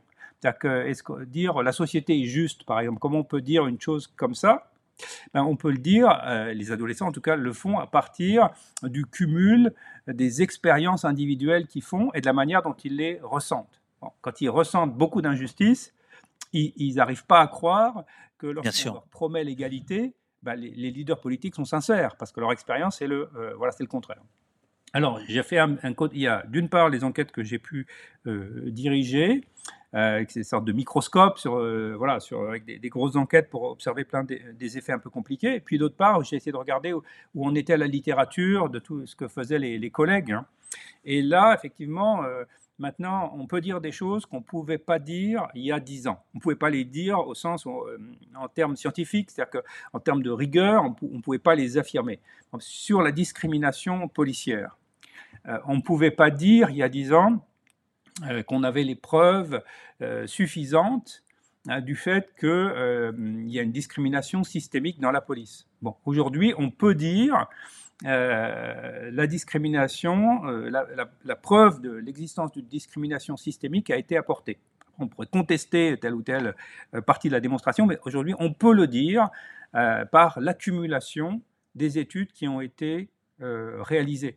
C'est-à-dire que, que ce soit les premières études, par exemple, qui ont été faites sur les, les zones urbaines sensibles, donc les zones pauvres des, des grandes villes, où on voit qu'à l'intérieur même des zones pauvres, bah, les, jeunes euh, non blancs sont, plus contrôlés que les blancs, et même les vieux non blancs sont plus contrôlés que, les blancs. Qu'on prend euh, les transports en commun à Paris, et même si on prend l'arrivée du train qui vient de, Londres, qui est un train d'affaires, bah, on est encore plus contrôlé d'ailleurs si on est noir, on un train d'affaires que Gare du Nord, voilà, que, que en banlieue. Euh, les enquêtes que j'ai faites auprès des adolescents, alors que ce soit dans le en région Rhône-Alpes ou bien euh, que ce soit euh, en région Provence-Alpes-Côte d'Azur, partout, dès l'âge en fait du collège, on voit une discrimination policière. Bon, sur une base ethnique. Partout où on fait, les études que j'ai faites moi le voient, mais les études qu'ont fait les collègues qui n'ont rien à voir avec moi, qui travaillent avec une autre méthode, euh, ont trouvé les mêmes résultats. Donc à un moment donné, si vous voulez, quand on a bah, des dizaines d'études, plus d'une dizaine d'études euh, qui disent la même chose, on peut généraliser, on peut dire oui, quand toutes les études ont montré qu'il y avait une discrimination, alors on peut dire que la discrimination est systémique, puisqu'on la trouve partout en fait. Ah, alors là, c'est rigolo, euh, Sébastien, que tu dis systémique, parce que dans ton livre, justement, tu euh, préfères l'expression racisme endémique de la police nationale et euh, systémique, tu, tu, tu, tu, mets ça un peu en doute sur l'idée, sur enfin tu nuances. systémique, ça voudrait dire qu'il y aurait un système qui serait mis en place, alors qu'en fait, ce que tu dis, c'est que la dizaine d'études dont, tu parles longuement démontre, études qui démarrent donc dans les années 90 puis jusqu'à aujourd'hui, démontre ce que tu appelles un racisme endémique de, de, de, la, police, de la police nationale. Tu, tu fais un petit distinguo. oui, donc il faut, il faut, séparer en fait systématique, systémique et endémique. Bon, endémique, c'est vrai, on le trouve partout. Il n'y a, pas de doute, partout où on, a fait les enquêtes, on a trouvé euh, que euh, être blanc était un avantage pour pas être contrôlé. Donc ça, c'est euh, quelque chose qui est indiscutable. Systémique, là où moi je pense qu'il y a une discrimination systémique, c'est que le système ne prend pas les précautions qu'il faut pour empêcher la discrimination. C'est ça. C'est pas un c'est pas c'est pas un système par contre là où je, là où je me sépare de, de, certains collègues, c'est qu'ils croient voir euh, en France un modèle, on va dire euh, néocolonial, dans lequel il y aurait deux classes de citoyens. Mais la particularité de la France, c'est que euh, sont citoyens en droit. Et c'est pour ça que l'État français a pu être condamné par la Cour de cassation deux fois et euh, c'est absolument impossible dans un État d'apartheid. On ne peut pas faire condamner l'État pour faire exister une ligne de séparation entre les blancs et les noirs. Il faut renverser l'ordre de l'apartheid pour qu'ensuite il puisse y avoir une, une, une condamnation. Donc en, France, c'est clair que c'est endémique. Il y a un caractère systémique, mais ce n'est pas un État d'apartheid, même si les inégalités dans la police sont fortes. Hein mais ce n'est pas un état euh, d'apartheid. Et ensuite, au niveau des agents de police, ce n'est pas systématique. Ce qu'on a vu par les observations, c'est que le même policier euh, qui va faire preuve de discrimination euh, dans le train, il y a à Lyon, il monte dans un wagon, et là, il y a quelqu'un d'origine iranienne qui est assis en première classe. Tout le monde sait que les Iraniens ne peuvent pas voyager en première classe. Donc, ils contrôlent parce que c'est suspect un Iranien en première classe. Donc, euh, c'est de la discrimination faciès, mais ensuite le même agent va descendre, et là, il va y avoir des, euh, un groupe de, garçons noirs qui vendent à la sauvette, et il ne va pas chercher euh, à, les verbaliser d'aucune manière, ni à même empêcher leur commerce. Donc, on va, c'est jamais systématique. Même le même agent, à un quart d'heure d'intervalle, ne va pas avoir un comportement qui est toujours défavorable vers les minorités. C'est ça la difficulté. Tous les agents ne sont pas tout le temps euh, discriminatoires, mais par contre, toutes les forces de police qu'on a pu étudier en France, oui, là, il y a toujours euh, une discrimination d'une intensité variable, mais il y a toujours une discrimination qu'on a, mesurée. Macta rétorque dans le chat, oui, mais deux condamnations pour un comportement endémique, ça ne change pas vraiment la chose, donc c'est bien systémique. Oui, c'est, oui, oui, tout à fait. C'est, tout à fait. Euh, euh, le cas. Et d'ailleurs, c'est à ce titre-là que l'État a été condamné. C'est-à-dire qu'on a dit, euh, dit l'agent, c'est le choix qu'a fait l'agent, parce que c'est l'État qui est condamné et c'est pas l'agent pour ce qu'il a fait, mais en tout cas, l'État n'a pas assumé sa fonction de protection des droits et des libertés pour ça que c'est l'État qui, est condamné au civil. Hein. Euh, parce que les agents, alors quelles que soient les causes hein, du dysfonctionnement, la Cour de justice ne se, prononce pas, euh, mais il y a dysfonctionnement dans les services de, l'État. Donc ça, il n'y a, pas, a, de, doute. Moi, je pense que c'est systémique aussi parce que, par exemple, les procureurs de la République ne font pas leur travail. Ça, c'est un sujet pour toi, euh, David. C'est aujourd'hui, on fait comme si la police était responsable de la discrimination elle est aussi responsable du fait qu'elle n'est pas contrôlée à la fois par le contrôle externe, on en a parlé tout à l'heure, mais aussi elle n'est pas contrôlée par les procureurs. Donc les mécanismes actuels ne protègent pas en fait les, euh, suffisamment les, les, droits des, euh, des citoyens. Notamment les, procureurs qui, qui, délivrent des, on va dire, des autorisations de, de, de, contrôle inopiné euh, euh, sur des géographies, sur des temps tellement larges que finalement ça permet ce genre de contrôle. Quoi. Alors justement, page 259, et, on va voir. Ils ne les traitent pas après, quand ils les reçoivent, ils ne les traitent pas non plus. Ils les donnent les autorisations, mais ils ne vérifient pas le bon usage des, des, des, des autorisations. Et après ça, les jeunes, ils en font l'expérience. C'est-à-dire que leur expérience de l'État, c'est une expérience du contact concret. L'État, c'est une administration impersonnelle. Ça se comprend comme ça, c'est les termes weberiens. Hein. c'est une administration rationnelle et impersonnelle. Mais la manière dont c'est vécu, ce sont des rencontres singulières, uniques, vécues sur une base émotionnelle. C'est ça qui fait l'adhésion ou le rejet. Seules des défaillances, écris-tu page 259 donc de cet ouvrage, seules des défaillances à différents niveaux permettent d'expliquer dans ce cadre légal la pratique généralisée du contrôle aux faciès en France, qui, porte principalement sur les jeunes. Elle se situe durant la sélection pour entrer dans la fonction où le risque des pratiques discriminatoires n'est pas pris en compte. Durant la formation délivrée par la direction concernés où la compétence professionnelle à ne pas discriminer n'est pas acquise du fait du commandement local qui est informé des pratiques mais ne les encadre pas, du contrôle national de l'IGPN qui ne prend pas en compte la réalité des pratiques et n'alloue pas les moyens nécessaires à la connaissance du problème et à sa correction, et les ministres de l'Intérieur qui nient, contre toute évidence, leur réalité. Donc là, tu viens de rajouter dans l'émission les procs, mais tu, expliques cette, cette discrimination par un, ensemble de défaillances qui, qui arrange un peu tout le monde en réalité. Oui, oui, il y a un ensemble de, de défaillances tout le monde, je veux dire. que oui, le gouvernement ne veut pas voir. Disons que les, les gouvernants ne veulent pas voir la réalité. ils ne veulent pas voir parce qu'ils pensent que leur électorat ne veut pas le voir, ou pour d'autres raisons mais ils ne veulent pas euh, l'avoir. Donc ce que moi je trouvais intéressant à partir de là, c'est qu'on euh, puisse essayer de montrer les effets. D'ailleurs, mais, mais, tous ces dysfonctionnements, qu'est-ce qu'ils ont, qu'est-ce qu'ils produisent? Mm-hmm. Ou qu'est-ce qu'ils produisent pas justement? Et ce qui est intéressant, c'est qu'ils produisent pas cette intégration nationale. C'est-à-dire qu'on nous dit, en gros, l'intégration nationale, c'est une école qui va former euh, des citoyens instruits et qui aiment leur pays. C'est le projet de l'école de la Troisième République. Et puis une, police qui fait respecter les règles communes et qui fait qu'il n'y a pas de tricheurs. Et on vit mieux dans une société où les gens ne trichent pas. Donc ça, c'est la promesse. Et après, euh, on, essaie de regarder ce que, comment euh, une administration qui ne tient pas ses promesses euh, corrode la démocratie. ça. Je me suis dit bon, les, effets sur l'intégration politique sont, très importants. Encore une fois, une société peut fonctionner si les gens se sentent suffisamment faire partie de cette société. Et le nom qu'on donne à cette société, c'est la nation. C'est le problème, encore une fois, il y a plein de pays qui n'arrivent pas à s'unifier politiquement on les a sous les yeux. En Irlande du Nord, le, conflit a déchiré l'Irlande du Nord pendant 30 années. Euh, voilà, la question de l'unité politique, elle se pose encore en Espagne, je, disais, elle se pose au Liban, elle se pose à plein d'endroits. C'est vraiment une question très très importante.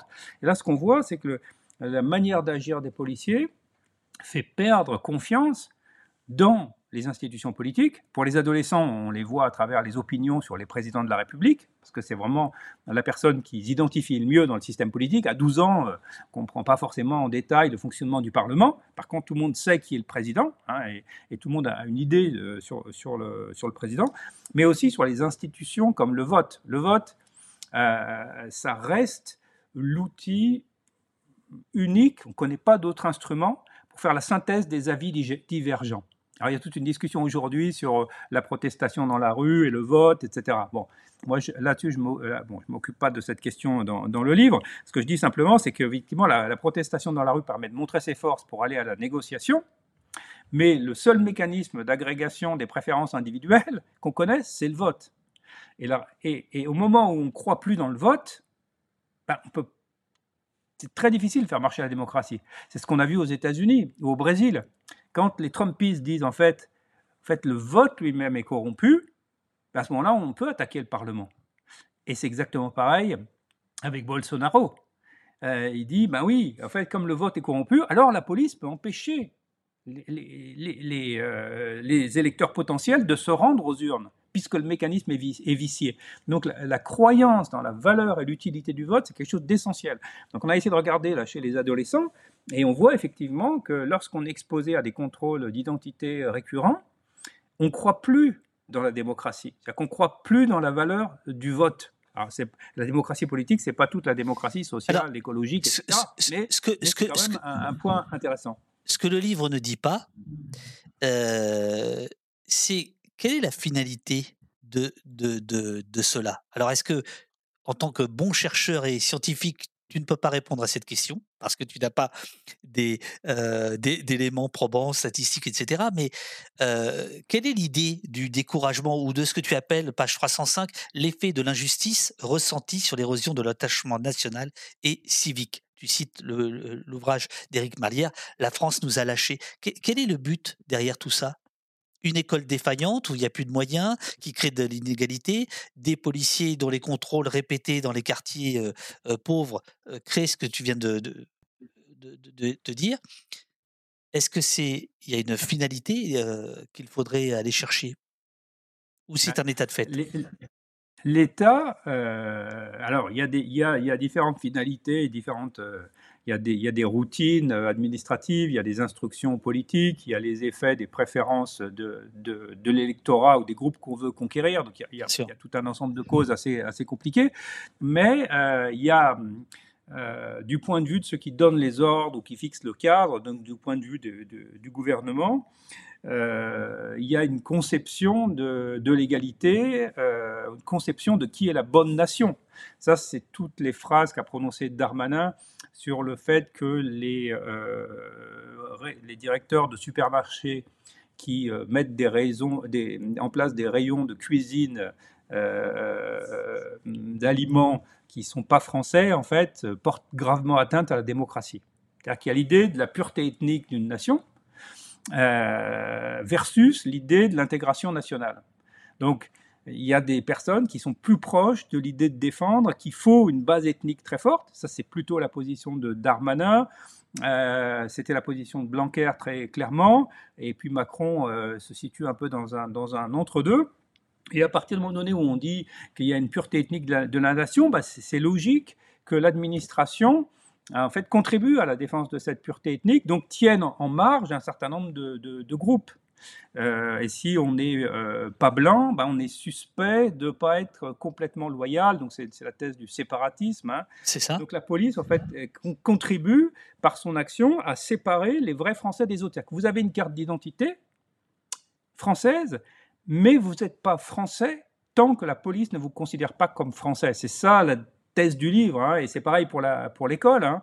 euh, tu as beau être né en France, euh, qu'un de tes parents ou les deux, euh, qu'un de tes parents soit français seulement, euh, mais comme tu es scolarisé dans un établissement ghetto, ben, tu peux pas, même toi-même, imaginer que tu es, que tu es français. Donc, quel est.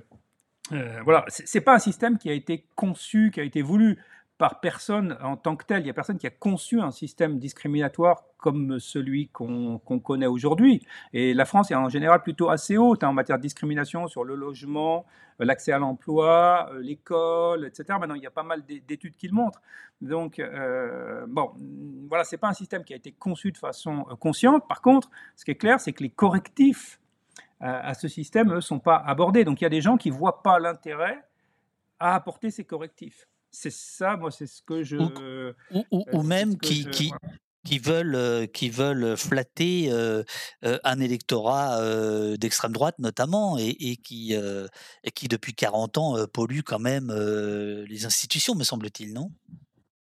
Oui, ils, défendent une certaine vision de l'ordre. Dans un ordre, il y a des, groupes qui sont en haut de la chaîne alimentaire, d'autres qui sont en bas.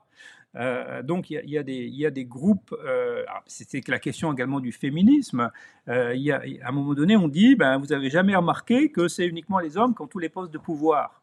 C'était quand même pas très très compliqué à voir, mais non, mais on voulait pas le voir. Donc, il y a des groupes humains ça peut être des groupes définis par leur origine ethnique, par leur genre, par leur projet politique, qui sont des groupes dominants dans une société.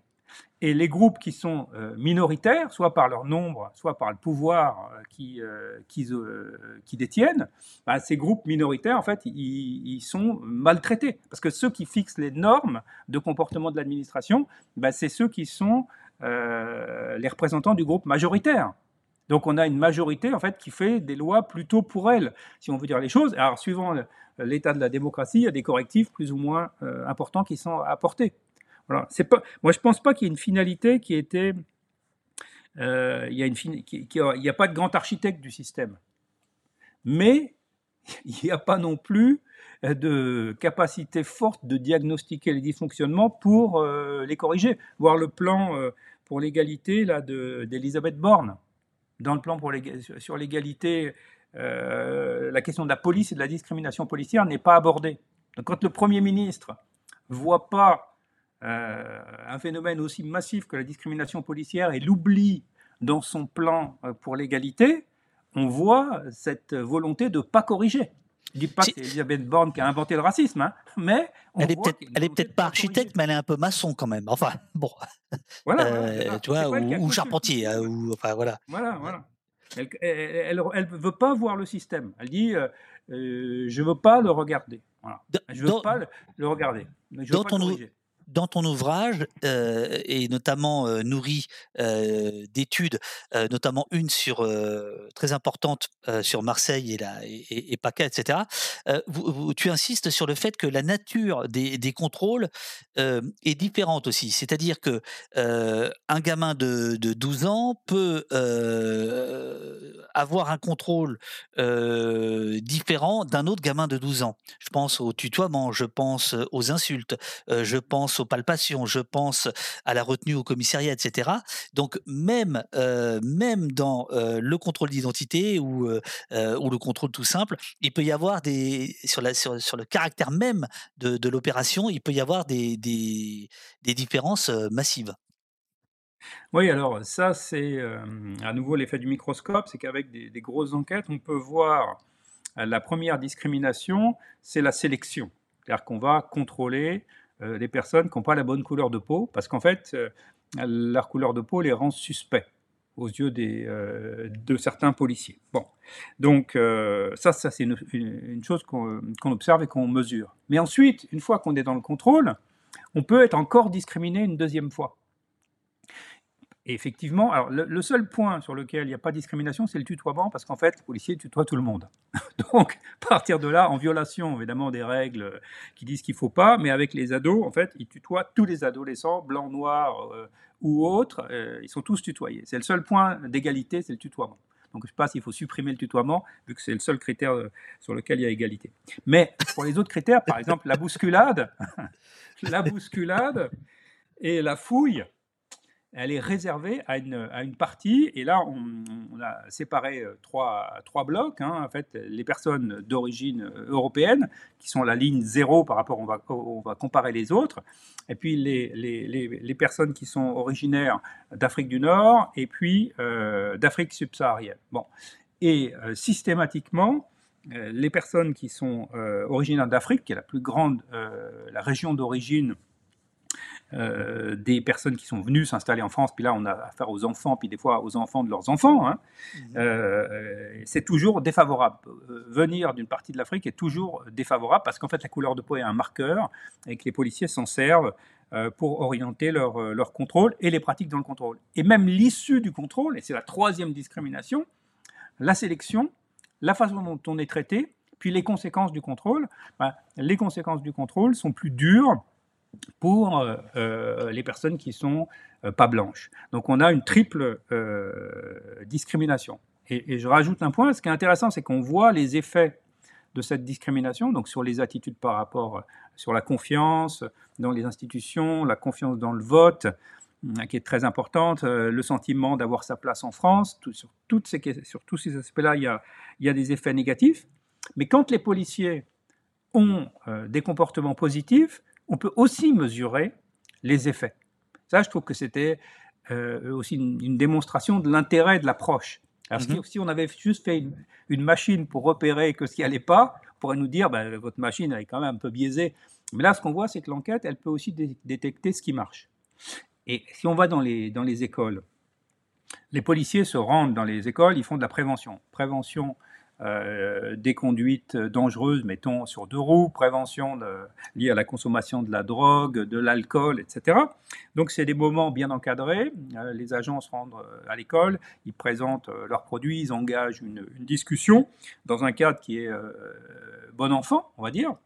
et là, lorsqu'on est exposé à ces bons contacts avec la police, ben, on voit que tous les indicateurs d'intégration politique, hop, ils montent. C'est-à-dire on, est plus d'accord avec l'idée qu'on peut faire confiance aux institutions, que le président est un bon président, que le vote est utile. Donc on voit qu'il y a des effets de renforcement.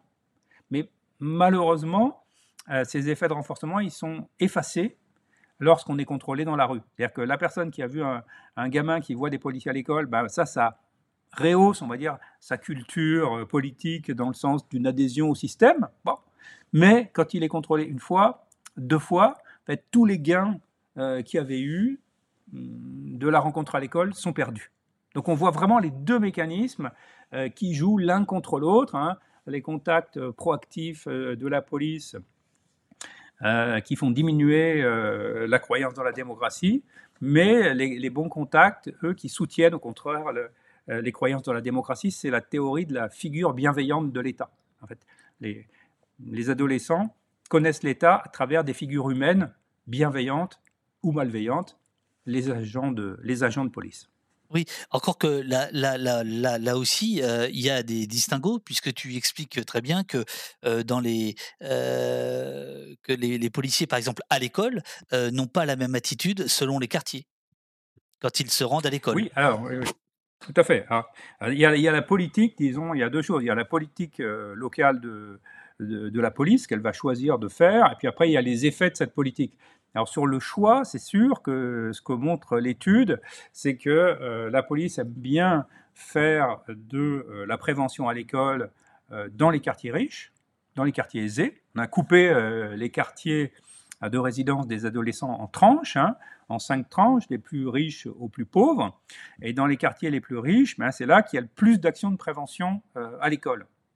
C'est aussi là que c'est le plus facile de les faire, où les contacts sont plus euh, aisés et où probablement ils se déroulent euh, de la manière la plus euh, agréable pour, pour les policiers.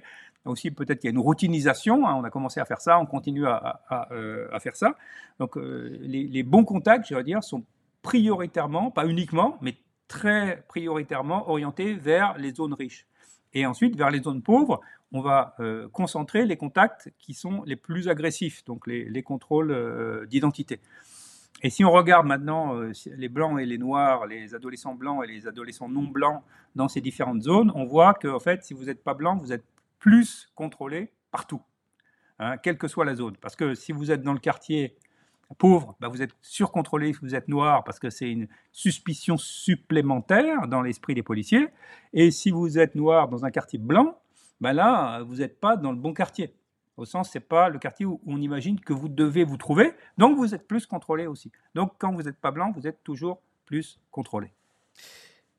Tu nous dis, euh, la police. Alors, euh, d'abord, je, je, soulève ce que dit Maxou dans le, dans le chat, ça, je trouve ça assez rigolo. Résultat, ceux qui vont voter aiment les flics. C'est par rapport à ce que tu avais dit, ce que tu avais dit avant. Euh, la, la police française. Oui, tout à fait, tout à fait. Tout à fait. Mais c'est ceux qui aiment les flics qui vont voter, en fait. Hein. C'est-à-dire que ceux qui ont des bons contacts avec la police, ça les renforce dans l'idée qu'il y a un système qui leur fait une place, dans lequel ils ont quelque chose à dire, ils sont légitimes pour dire quelque chose. Et donc, ils disent, bah oui, le vote est utile, je vais y aller, c'est mon système, c'est mon groupe, j'ai ma place. La police française sait moins gagner la confiance des jeunes adultes que la police allemande. Donc là, c'est euh, la jeunesse dans son ensemble. Elle est jugée honnête uniquement par 50% des 18-24 ans en France, contre 69% en Allemagne. Respectueuse pour 45% en France, contre 71% en Allemagne. Et son usage de la force est jugé plus euh, est jugé pour proportionner par 46% euh, contre 63%. Ça, c'est la, la vague 12 du baromètre de confiance politique du CVPOF que tu, que, tu cites. Et tu dis, évidemment, ces écarts impressionnants entre la France et l'Allemagne euh, devraient provoquer une prise de conscience. Pourquoi il n'y a pas de prise de conscience? Parce que la, ligne d'interprétation de, du ministère de l'Intérieur est publique. Hein. Euh, la police nous protège.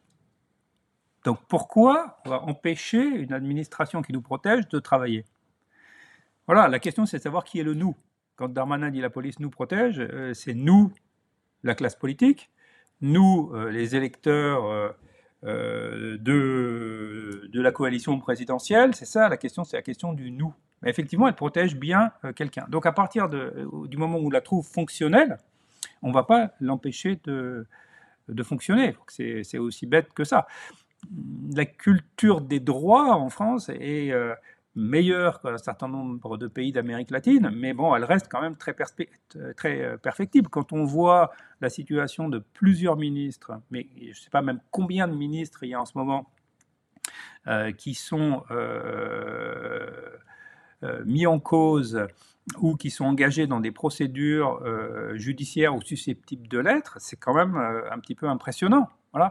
Donc il y a cette culture de l'état de droit. Soit l'état de droit, ce sont des règles qui s'appliquent à, tous, y compris aux, élus, soit elle ne s'applique pas, pas à tous. Voilà, et c'est vrai que pour les pays nordiques, on a vu des, des, ministres démissionner parce qu'ils avaient utilisé leur carte de crédit pour acheter une barre chocolatée la carte de crédit du gouvernement. Pour, euh, voilà. quand, Manuel Valls prend l'avion avec ses, fils pour partir euh, en Allemagne, je ne sais plus, un match de foot, je ne me souviens pas, il ne démissionne pas. C'est cette différence de sensibilité. En France, on n'est pas complètement insensible à toute forme de détournement des, de l'argent public, mais on, y est, on ne l'est nettement moins que les pays, évidemment, euh, du nord de l'Europe tu écris euh, que il, y a une, y a une grande différence entre, par exemple, la France et un autre pays européen, l'Angleterre, sur sa relation avec la police? Page 245. La Troisième République misait beaucoup en France beaucoup, on parle toujours hein, des hussards de la République, la troisième, la troisième République, enfin voilà, l'instituteur, ça vient de là, misait beaucoup sur l'école, mais n'a pas jugé bon de liquider la police politique qui constituait pourtant, entre guillemets, parce que tu le cites, une menace permanente pour la liberté et la vie des citoyens, préférant ne pas se passer des moyens utilisés par les précédents régimes. Aucun rôle de fondement de la nation ne lui a été reconnu à la police à l'époque contrairement au Bobby, expliques-tu, figure du policier britannique au service de la population, celle du policier français ne fait pas partie des images d'épinal de l'État. Tout à l'heure, tu as parlé de, presque deux siècles pour qu'il y ait des médiateurs, euh, que ça se généralise. Est-ce que tu penses qu'un jour, la figure du Bobby pourrait euh, arriver en France euh, sur le gardien de la paix ou c'est injouable? Là, c'est un peu mal engagé, je dirais, euh, pour le moment. Euh, et c'est vrai, d'abord, historiquement, c'est intéressant de voir que dans certains pays, euh, la police fait partie de l'historiographie nationale et est un symbole de la cohésion. C'est quand même intéressant. par le contraste toujours, entre les pays, par l'étude comparée de la police, on, comprend mieux la particularité française. Donc on n'a pas cette figure du policier bienveillant, euh, inscrite, je dirais, dans le patrimoine euh, culturel qui peut être véhiculé, par, y compris par des stéréotypes, hein, euh, parce qu'il y, a un certain nombre de, fautes de policiers en Grande-Bretagne, de répétitions de fautes, de problèmes endémiques, de racisme, etc. aussi. Hein, donc voilà. Mais ça, ça, c'est vraiment, je trouve, assez, assez intéressant. Ce que j'ai noté, c'est aussi la tentative de Darmanin de sanctifier la police. Ça, c'est trouvé que quand, quand euh, Darmanin crée une journée euh, de la police nationale en France. Absolument, voilà. Euh, donc là, ça c'est très intéressant parce qu'en fait. plus exactement, une journée nationale de célébration de la police nationale a été mise en place, l'occasion pour le ministre Darmanin de dire policiers, merci de ce que vous faites et la nation, la nation, hein, c'est le titre de ton livre, la nation vous exprime sa profonde reconnaissance et tu dis aussi, tu, rappelles aussi cette phrase qu'on a entendue ici au poste, puisqu'on avait retransmis le discours de Roubaix de septembre 2021 de, Emmanuel Macron, qui en conclusion du Beauvau de la sécurité va dire à l'école nationale de police, il va dire la nation vous aime. Et là, c'est peut-être là où tu voulais en venir, c'est-à-dire que la confusion police et nation est de plus en plus alimenté, travaillé, si, si je te lis bien, là, sous nos yeux, ces derniers mois, ces dernières années. Oui, c'est ça, c'est ça. D'abord, bon, les citations que tu as dit, quand Macron dit la nation vous aime, ou, la célébration de la nation dans les mots de, Darmanin, là on voit la confusion de la nation et de l'État. En fait, eux, c'est Emmanuel Macron, c'est le chef de l'État, euh, et puis, euh, Gérald Darmanin, c'est le ministre de l'Intérieur. En fait, ils parlent euh, en tant que responsable d'État. Mais ils veulent être la nation. Encore une fois, ils veulent être l'incarnation de la nation. Parce que la nation est un principe qui n'est pas en eux, mais c'est le principe dont ils tirent leur, légitimité. Mais la, nation, eux, c'est la nation telle qu'ils l'imaginent, c'est pas la nation réelle. La nation réelle, c'est l'ensemble des gens qui ont un projet politique et y compris de la jeunesse. La jeunesse, ils ont un projet politique national. Par exemple, les jeunes aujourd'hui, ils ne se sentent pas citoyens d'un seul pays. Donc ils se sentent citoyens de plusieurs pays. C'est un autre projet euh, politique. Et ce qu'on voit à travers ces petites illustrations, c'est la manière d'abord dont l'État se croit la nation en France, et la confusion entre les deux, et puis la, tentative qui est en cours, on ne sait pas si elle va aboutir ou pas, de fabriquer, disons, les, les, les saints qui sont qui sont les, les porteurs de l'idéal national, disons. En gros, la nation, c'est notre Dieu collectif, c'est euh, l'entité supérieure abstraite qu'on célèbre, mais euh, dans cette célébration, il y a euh, le pape de la nation, c'est le président de la République, puis il y a les saints, c'est les ministres en fait. Hein. Et donc, leur travail au pape et aux saints, c'est de faire adhérer à la croyance collective. Et ce que fait Darmanin quand il crée une journée de célébration, bah, une célébration, c'est une célébration, c'est un mécanisme religieux. Hein. Euh, c'est un mécanisme religieux qui doit engendrer de l'adhésion euh, à la police. Bon. Et c'est pour ça que je dis, euh, encore une fois, que la nation et la religion, c'est deux choses qui se ressemblent énormément. Ce pas deux choses, en fait, c'est deux identités collectives qui se ressemblent énormément. Donc on voit le travail en fait, de construction de la nation. Encore une fois, je dis la phrase de Weber, le projet de l'État, c'est la nation. C'est ça qu'on voit. Mais c'est la nation, ça veut dire, c'est l'idée que l'État a de la nation. Le projet de l'État, c'est fabriquer une nation telle qu'il la voudrait. Donc c'est de tailler, sculpter en fait euh, euh, la nation, et notamment par le travail de l'administration, des policiers et de l'école. Mais cette tentation euh, de rapprocher la police de la nation avec cette confusion que, que, que, entretenu par le fait que la police en France est nationale, elle, est, vraiment récente. Il n'y avait pas ça chez Chevènement, il n'y avait pas ça chez Pasqua, il n'y avait pas ça chez Sarkozy? Alors, bon, c'est une bonne question. Il n'y avait pas, en tout cas, les signes. Disons que mmh, si on se reporte à, donc, à milieu des années 90, il y a l'idée d'un rapprochement police-population, donc il y a l'idée d'une meilleure entente qu'il faut rechercher par la police communautaire, la police de proximité, euh, etc. Mais là, je crois que c'est différent parce qu'on a ce mécanisme de célébration, de, sanctification euh, de la police, c'est quelque chose d'autre. Euh, quand on est sur l'idée d'une amélioration des relations, c'est-à-dire que les deux parties euh, doivent trouver des accommodements. Quand on est dans la célébration de la, police, on est dans un mécanisme d'adhésion d'ordre, encore une fois, religieux. C'est ça, c'est pas la même chose qu'un ajustement des préférences entre deux parties. Ça, c'est plus un mécanisme de marché, hein, j'ai envie de dire. Là, on, a la proposition de, faire autre chose. Hein. Les policiers deviendraient encore une fois des, des, anges qui travaillent sous le contrôle euh, du saint, qui est euh, le ministre de l'Intérieur, qui lui-même travaille sous l'autorité euh, de Dieu. C'est un peu ça le modèle. C'est quand même autre chose. L'idée de faire de, de, la police un culte, c'est quand même une idée. bon, moi, je ne pense pas que très crédible, mais c'est quand même une idée euh, intéressante. Et la protection, euh, il y a un certain nombre de saints protecteurs qui existent déjà. Donc, c'est une idée quand même nouvelle euh, qui est portée là en France.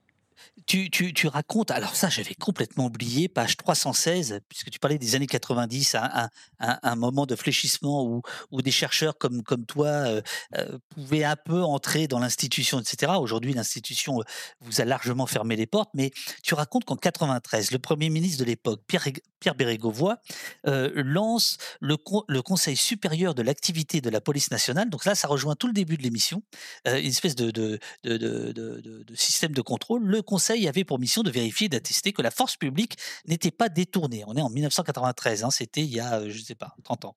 Il aura duré un mois et demi. À son retour au ministère de l'Intérieur en février 93, Charles Pasqua le supprime. C'est génial. Euh, et à l'instant, tu parlais euh, de, la police de proximité. Il y avait une question dans le, dans le chat de Lara, justement, qui te demandait tout à l'heure est-ce que quand il y avait la police de proximité, alors déjà, est-ce qu'on sera d'accord là-dessus? Est-ce qu'on a vraiment eu une? Est-ce que c'était mieux en termes de violence entre les flics et les jeunes? Pour revenir à ton bouquin. Alors, ok, ok. Alors, euh, oui, alors bon, sur le, le, CSAPN, euh, effectivement, il y a eu euh, plusieurs tentatives. Que le, au début de l'émission, je rappelais que les défenseurs des droits ne sont pas nés comme ça, mais qui sont nés d'une suite d'affrontements dans lequel soit les hommes politiques conservateurs ont essayé de défaire, c'est la France n'est pas le seul cas, le, défenseur des droits de la ville de Hambourg a été aussi démis de ses fonctions, différents euh, Civilian Review Boards aux États-Unis ont été également démis de leurs fonctions, donc ça a été une longue bataille, et effectivement, les ancêtres euh, des, organes de défense des droits ont parfois ont eu des vies très très courtes. Hein, euh, parce que, encore une fois, c'est, rien n'est rien n'est vraiment euh, gagné pour toujours. Mais bon, malgré tout, encore une fois, l'idée du contrôle avait progressé. Alors, sur la police de proximité, il y a un, un, faisceau, on va dire, d'indices qui font penser que là où elle a été effectivement mise en place, les choses se sont plutôt améliorées. Voilà. Donc il n'y a pas 50 000 études hein, qui l'ont montré, mais il y en a quand même une. Euh, la seule étude un peu systématique sur les zones, la police de proximité, elle a été mise en place sur des zones test, on va dire, puis ensuite elle a été mise en place dans trois vagues successives. Donc les, les euh, villes qui ont été mises en, qui ont fait partie de la vague euh, la vague 1, c'est celle qui a duré en fait de 98 jusqu'à 2002, c'est les seules où il y a eu véritablement des transformations.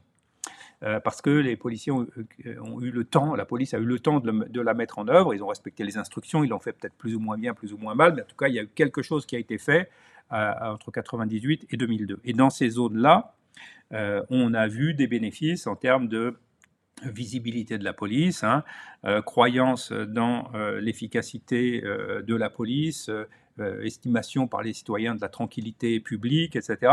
Donc il y a eu un certain nombre de, progrès qui ont été faits. Bon, et c'était une sorte de sous-couche sur laquelle on aurait pu construire autre chose. voilà, mais en réalité, la vague 2 et la vague 3 ont quasiment pas euh, existait euh, en dehors du papier, elle existait sur le papier dans les rapports officiels, mais pas dans, dans, la, dans la réalité. Et à partir de là, euh, les étages successifs qui avaient été imaginés, c'était aussi une police qui devait gagner la confiance. Voilà, bon, ça, ça n'a jamais vu le jour. Et, la question de la discrimination ethnique, dans, en 1997 n'est pas posée dans la, la doctrine de police de proximité. Hein. Euh, ça, c'est une émergence qui est très récente. La publicité donnée euh, à la question de la discrimination, quand ça explique aussi la réaction des anti-woke, etc., c'est que la, force qu'a gagné aujourd'hui la thématique de la discrimination policière, euh, tout le monde sait ce que c'est, la violence policière, tout le monde sait ce que c'est, l'expression est consacrée, et ça, c'était absolument pas le cas à la fin des années 90. Donc, donc voilà, donc dans les années, pour répondre à la question, en police de proximité, il n'y avait pas les mêmes euh, ambitions de protection des droits, mais il y avait une ambition d'amélioration des relations au quotidien, et les enquêtes dont on dispose montrent que ça a plutôt été dans ce sens-là. Alors, dans, le, dans, dans ton ouvrage, tu, euh, euh, tu cultives ta, ta petite marotte, hein, qui est celle de la bonne police et la mauvaise police. Euh, c'est page 309 et page 320, euh, ce qui va nous amener après à la question de la réforme et de l'abolition. 309, euh, alors attends, j'ai noté quoi J'ai noté quoi? J'ai noté ça. La police peut être bien faite ou mal faite. Et la mauvaise police est nocive pour la démocratie. Elle dégrade le sentiment de faire nation, la valeur de la démocratie et la croyance en des règles communes. Elle dégrade le sentiment de faire nation.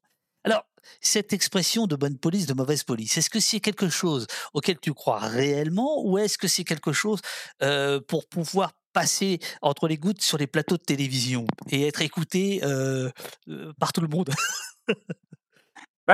D'abord, c'est une euh, tentative euh, de dire avec des mots simples, de répondre avec des mots simples à la rhétorique euh, des organisations professionnelles majoritaires qui sont très conservatrices avec des positions qui sont proches en fait du Rassemblement national quand elles ne sont pas alignées dessus comme le, la légitime, le droit à la pas à la légitime défense, tout le monde a le droit à la légitime défense, même, même les policiers, mais le, droit euh, au, fait qu'on qu'on présume de leur, euh, du fait qu'ils n'aient pas commis de, faute, la présomption d'innocence, je ne sais plus quelle est la formule exacte de l'extrême droite.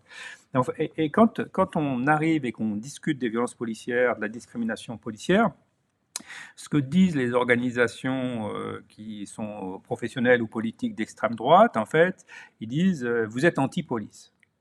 Ça, c'est vraiment c'est un argument très fort dans le débat public. C'est-à-dire que si vous critiquez la police, vous êtes contre la police. Donc, je me suis dit, oui, c'est un argument qu'il faut considérer.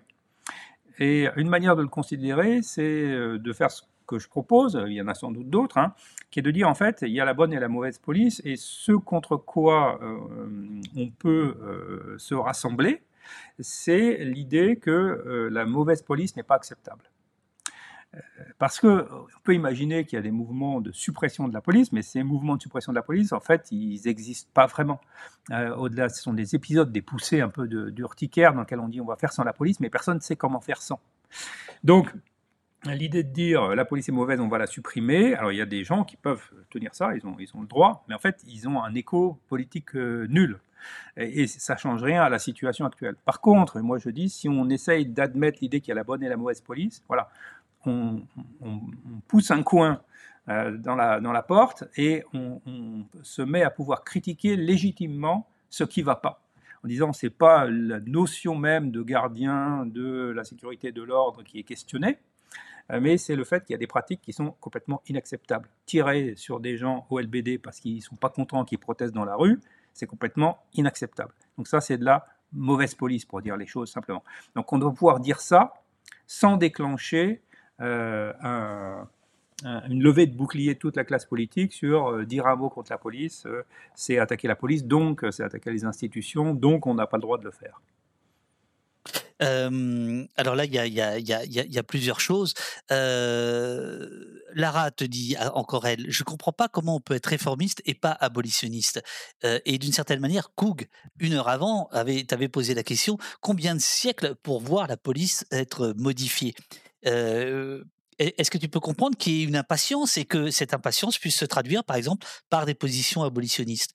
Ou ça te semble être. Alors là, tu as parlé de poussée d'urticaire, c'est rude. euh...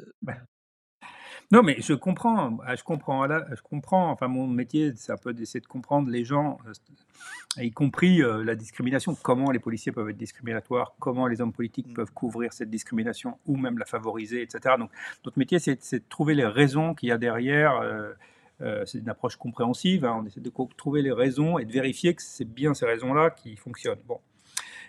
Donc oui, je comprends l'impatience. Hein, et même les organes de protection des droits ou les magistrats, euh, parfois très même lassés euh, euh, et, démoralisés par les résultats des études quand on montre qu'il faut 100 ans pour changer une norme. Bon, c'est démoralisant. Hein. mais moi, je dirais, je suis. S'il fallait classer les gens, je suis une sorte de réaliste. Il dit bon, la, la, société telle qu'elle est aujourd'hui, et je ne vois pas de révolution. Alors, pas du tout de révolution. En fait, les institutions politiques sont extrêmement bien acceptées. C'est-à-dire que les, hommes qui sont à la tête sont euh, pas du tout appréciés en France. Hein. Plus de 80% des Français pensent que les hommes politiques ne s'intéressent pas à eux. Donc il y a tout un discrédit, on va dire, de, la classe politique. Mais comme modèle politique, euh, la démocratie reste le modèle qui est très largement euh, préféré, notamment en France et dans tous les pays européens. tous ces pays sont soudés entre eux. On a vu avec le Brexit, hein, ceux qui pensaient qu'ils allaient gagner de la liberté en se séparant. En fait, on toutes, ces pays sont complètement intriqués les, uns dans les autres et sont interdépendants. Par exemple, si on n'avait plus de police en France, on ne sait plus faire de coopération policière. Bon, donc par réalisme, euh, ou peut-être par manque d'imagination, c'est peut-être pareil, euh, je, pense qu'il euh, faut vivre avec la police. Et ce que je disais au début de l'émission, j'ai travaillé dans des pays euh, comme conseiller à la réforme, donc à la démocratisation des, polices. Et euh, j'ai vu de l'intérieur combien était élevé le coût euh, de la modification d'une virgule dans un texte ou d'un mot, et combien de millions on dépensait, un million d'euros, on dépensait pour bouger des petits morceaux de phrases dans, dans la loi, hein, ou modifier certains aspects du curriculum de formation. Donc voilà, j'ai vu ça. Euh, j'étais acteur de, certaines des tentatives, qui ont pu d'ailleurs rater. Hein. et ça, ça m'amène à être, euh, à être réformateur, à pas penser qu'on peut faire table rase. Alors, un petit peu pareil avec, euh, voilà, pour les pays communistes, c'était un peu la même histoire. Hein, euh, l'idée qu'on allait faire table rase du capitalisme et qu'en faisant ça, on allait en finir avec les inégalités. Bon, il y a pas mal de gens qui sont euh, revenus de, de, ça également. Ça serait plutôt ma sensibilité. Moi, mon, ma, ma, passion, on va dire, mon boulot, je sais pas comment on peut appeler ça, je sais pas trop ce que je fais dans la vie, mais en bref, c'est d'essayer de comprendre ce qui essaie de comprendre. Et, et, et par, par bonne police, est-ce que euh, tu sous-entends, tu sous-entendrais qu'il y aurait euh, la théorie de la, des pommes pourries, ou quand même euh, tu parles plus de système et d'institutions euh, et pas simplement d'individus qui, qui poseraient problème au sein de la police? Oui, oui. Parce que là aussi, il y a. C'est pas, bon. c'est pas le bon policier, oui, c'est la bonne police. Donc, bon, j'ai essayé de donner des, indications de ce que ça pourrait être. Je pense que hum, si on veut vraiment simplifier les choses sans les caricaturer, en fait, une bonne police, c'est une police qui euh, contribue à la réduction de, la délinquance, euh, donc qui apporte euh, en fait ce qui est attendu par le public. oui, mais tu dis toi-même dans ton livre que tu dis toi-même dans ton livre que ça c'est pas tout à fait acquis. C'est pas acquis, tout à fait. C'est-à-dire que et je dis pas que c'est acquis, mais je dis dans l'idéal. Si on dit que si la question c'est qu'est-ce qu'est une bonne police, c'est une police qui effectivement a cette dimension de protection et de résolution d'un certain nombre de troubles et qui ne fait pas de mal. Donc et c'est cet équilibre qui aujourd'hui n'est pas recherché euh, suffisamment et euh, qui est insatisfaisant. C'est-à-dire que euh, si on multiplie les contrôles d'identité en, fait en étant particulièrement inefficace et qu'on ferait et qu'on fait en même temps avec la multiplication de ces, contrôles, ben, tous les dommages qu'on cause aux individus, à leur santé psychique des adolescents, parce qu'il y a des preuves que la mauvaise police est nuisible à la santé psychique, ou même aux résultats euh, scolaires. Hein. L'exposition au contrôle de police est associée avec une diminution en fait, des, résultats scolaires, mais également la corrosion au soutien à la démocratie. Donc en fait, la police a beaucoup d'effets euh, indésirables, diraient les médecins, nuisibles. Donc il faut euh, équilibrer les deux, c'est-à-dire que les actions de police, elles peuvent viser à réduire la délinquance, c'est un objectif que la plupart des Français vont partager, donc que les hommes politiques ne peuvent pas ignorer. En même temps, les coûts, eux, sont complètement ignorés. Donc moi, je dis simplement, il faut entrer les coûts maintenant dans l'équation de la police. La police, c'est ce qu'elle fait de bien moins ce qu'elle fait de mal. Et lorsque le coût qu'elle impose à la société est supérieur à ce qu'elle apporte, ben, et même si c'est le cas simplement pour certains groupes, ben, on a des bonnes raisons d'essayer de changer euh, la mauvaise police, une police qui n'est pas suffisamment contrôlée, pas suffisamment respectueuse des, euh, des droits, et, voilà, notamment. Euh, pour, pour terminer, parce que là, euh, je te prends 40 euh, minutes de plus que prévu,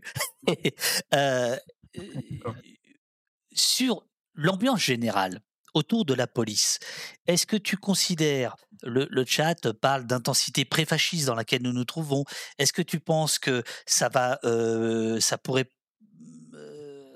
empêcher la réflexion, les analyses, le débat.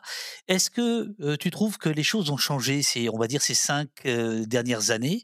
Est-ce que tu as l'impression que la critique de la police peut se faire plus ouvertement ou au contraire, elle est encore plus, elle-même attaquée, critiquée? Comment toi, qui es chercheur depuis si longtemps sur ces questions-là, tu vois les choses sur l'évolution du débat en France? Bah, Moi, une, chose qui m'a convaincu euh, de l'évolution de la société, c'est en lisant les travaux de, euh, collègues euh, biologistes là, sur la triple hélice. et il disait, à un moment donné, dans, le bouquin, il, explique, il dit en fait que la vie se développe comme un, buisson. Et je me suis dit, c'est ça exactement pour la société, ça se développe comme un buisson. Ça veut dire qu'en fait, les branches, elles poussent dans des directions opposées. Et on a à la fois des réductions euh, des libertés, par exemple le rôle confié au préfet pour faire des perquisitions euh, chez les gens qu'on a renommés visites domiciliaires, les, juristes sont un peu des poètes, ou bien les contrôles d'identité, le, préfet peut décider qu'il y a des zones à risque autour des gares, des stades de foot dans lesquels bah, il peut décider que tout le monde peut être contrôlé sans aucune raison. Donc on voit très bien qu'il y a un certain nombre de limitations nouvelles des libertés le recours massif aux arrestations préventives euh, lors des manifestations.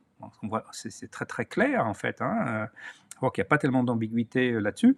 Et puis à côté de ça, on a... ça c'est le côté ronce du buisson. ouais, bah, il y a une partie des branches qui poussent dans ce sens-là, puis il y a une partie des branches qui poussent dans l'autre sens, et qui sont le fait par un peu. Personne ne savait ce que c'était que l'IGPN. aujourd'hui, bon, à peu près, il y a moitié des gens qui pensent que l'IGPN ne fait pas son travail. Bon, c'est énorme, c'est énorme. C'est un organisme de contrôle de l'usage de la violence par l'État dont on dit en fait, ben non, voilà, un mécanisme qui est, jugé fiable par une personne sur deux. C'est comme si euh, le volant de ta voiture, il tournait une fois sur deux dans la direction que tu voulais lui donner. Tu ne peux pas conduire. Donc, euh, il y, a, donc une prise de conscience de l'insuffisance des mécanismes de contrôle interne, la violence policière, les termes violence policière, se sont imposés dans le débat. Ça a été une déculottée euh, gouvernementale. Ils ont été, c'est une retraite en, race campagne. Quand on dit la violence policière n'existe pas et qu'en fait partout aujourd'hui tout le monde utilise le terme, là c'est une défaite idéologique euh, qui est euh, notable. Alors tout, tout n'a pas changé, mais ce que je veux dire, c'est qu'il y, y a des branches euh, le, débat sur, sur les défenseurs des droits, qui, qui, va être long, qui va être technique, euh, pas très visible médiatiquement, mais ça, c'est un débat qui va être engagé en France, mais au Parlement européen aussi. Hein. La question des moyens des organes de contrôle. moi, j'ai discuté avec les responsables qui, préparent euh, un certain nombre de documents pour le Parlement européen. Il y a une conscience de ce que je Moi, je l'exprime là, mais il y a d'autres, je ne suis pas le seul. Donc il y a une conscience en fait de ces limites. Donc voilà, ça c'est les autres branches qui sont en train de, pousser. Alors est bien malin celui qui sait dire la forme que va avoir le bosquet. Hein. Mais moi je vendrai pas la peau de l'ours. Euh, euh, si en France on peut plus rien faire pour protéger les droits, alors il n'y a pas beaucoup de pays dans le monde dans lesquels c'est encore possible. Parce que euh, la France est, plutôt pas très bien classée parmi les pays riches et stables. En Europe, il y a beaucoup de pays mieux classés. Mais à l'échelle du monde, euh, on reste dans le haut du classement. Alors que si, c'est foutu pour nous, c'est foutu pour, tellement de pays que je préfère pas y penser. quoi. Mon cher euh, Sébastien, merci beaucoup d'avoir passé autant de, temps avec nous pour nous parler de la nation inachevée, la jeunesse face à l'école et à la police, et du, du, rapport que tu as remis aux défenseurs des droits sur les contrôles externes de, la police et du, et, du, et du, fiasco que ça, que ça représente en France. voilà, j'attends de voir comment le chat réagit pour, pour, te, pour, te, pour te saluer. Ben voilà, Morgane te dit, Morgane l'a fait, te dit merci, c'était absolument passionnant. Eurial, merci. Et à dans deux ans, Sébastien Rocher. puisque tu es notre invité tous les deux ans. Euh, passionnant, euh, te dit Vincent Denis. Merci beaucoup. On vous dit à dans deux ans, dit Durdenoff. Merci, dit Trognon. Alors, il y a, y, a, y, a, y a, Pierre-Ange qui, je pense, a pris l'émission en cours de route. Et euh, Pierre-Ange, si, tu peux voir le, début, tu comprendras que les travaux de, Sébastien vont, dans le sens que, que, tu souhaites. Sentier battant, nous dit très dense, Sentier battant qui a, oublié de faire son cardio-vélo. Je crois j'ai vu ça dans le, dans le chat tout à l'heure. Oui, c'était passionnant. Merci à Sébastien Rocher, dit la Belline. bonjour, je garde l'image du buisson, dit Zoulou. Ouais, je la trouve très bonne, cette, cette, image. Super intéressant. Merci, dit Jérôme Bonnet. Merci pour tes super questions, tu parles. merci beaucoup. Un entretien de qualité de plus, nous dit Aurore, etc. etc. Voilà. Monsieur Rocher, merci beaucoup. On, se, retrouvera. positif. Je, vois que tu pratiques la méthode du renforcement positif, méthode américaine de management ah oui. personnel. Moi, je, moi, je suis très américain. très, très management américain. Moi, c'est mon côté McDonald's, tu vois. Est-ce que tu prépares quelque chose? Est-ce que tu peux nous en dire deux mots ou pas? Euh, alors, euh, normalement, donc, euh, avec François Rabaté, on a fait un deuxième film. Oui. après Police Attitude, l'histoire du maintien de l'ordre, qui est d'ailleurs un très bon complément au travail, au film que tu as fait toi. mais c'est juste un complément. c'est oui, qui, est une histoire du maintien de l'ordre en fait. À la, c'était la, la, raison il y a deux ans. Qui s'arrête au, au, moment des gilets jaunes et après bah, le monopole de la violence, euh, un pays qui se tient sage, en fait, c'est une focalisation sur le moment des Gilets jaunes. Nous, on s'est posé la question, mais comment c'est possible d'en arriver là? Parce qu'il y a une dynamique du moment, mais il y a toujours une histoire des institutions, euh, qui est l'histoire plus longue, un peu comme ce qu'on a dit aujourd'hui. Donc ça, c'est ce, film-là, euh, Police Attitude, était sorti, je crois, maintenant il y a deux ans à peu près, peut-être. Voilà. oui, oui, tu étais venu pour ça. oui. Oui, tout à fait. Et puis on a fait l'autre. Il y a le, le, film qui doit sortir en mars, ça s'appelle L'autre police. Euh, et le sous-titre, je crois que c'est la force de la proximité, quelque chose comme ça. Et effectivement, c'est sur le fait que, on est toujours dans la métaphore du buisson, on a toujours euh, en Europe et dans certaines parties en France euh, du pays, toujours cette idée d'une autre police, de la police de proximité qui n'est pas morte et qui est en train de, renaître un peu de, ses cendres, euh, d'une façon complètement imprévisible évidemment, en tout cas pour moi. Et on a comparé la France et la Belgique qui a, hum, qui a fait de la police de proximité, lui, son, modèle. Hein, c'est un modèle de police intercommunale qui est le modèle majoritaire. En France, on a des petites polices intercommunales ici ou là mais on a un modèle dominé par la police-gendarmerie. Mais les Belges, ils ont un modèle de police locale, en fait. Hein, voilà. Donc le, film euh, va, va faire une sorte d'immersion euh, dans la gendarmerie, la police de nationale, euh, la police municipale de Paris, la police en Belgique, à, Bruxelles. Essaye de faire comprendre à nouveau les, différences avec toujours cette même méthode que j'aime bien, qui est de contraster pour comprendre ce qui nous arrive de, de, euh, de contraster. Voilà. Puis on a d'autres trucs, mais on pourra euh, en parler peut-être un peu plus tard. Alors tu reviendras avant deux ans. Merci beaucoup. Euh, à très bientôt. Merci de, de, bah de ta disponibilité, toujours, toujours prêt à discuter, à parler de ton travail, de tes analyses, etc. C'était un plaisir. Merci. Et là, je vais. Pour je t'en prie. Je t'en prie. À, à très bientôt. À très bientôt. Au revoir. Au revoir.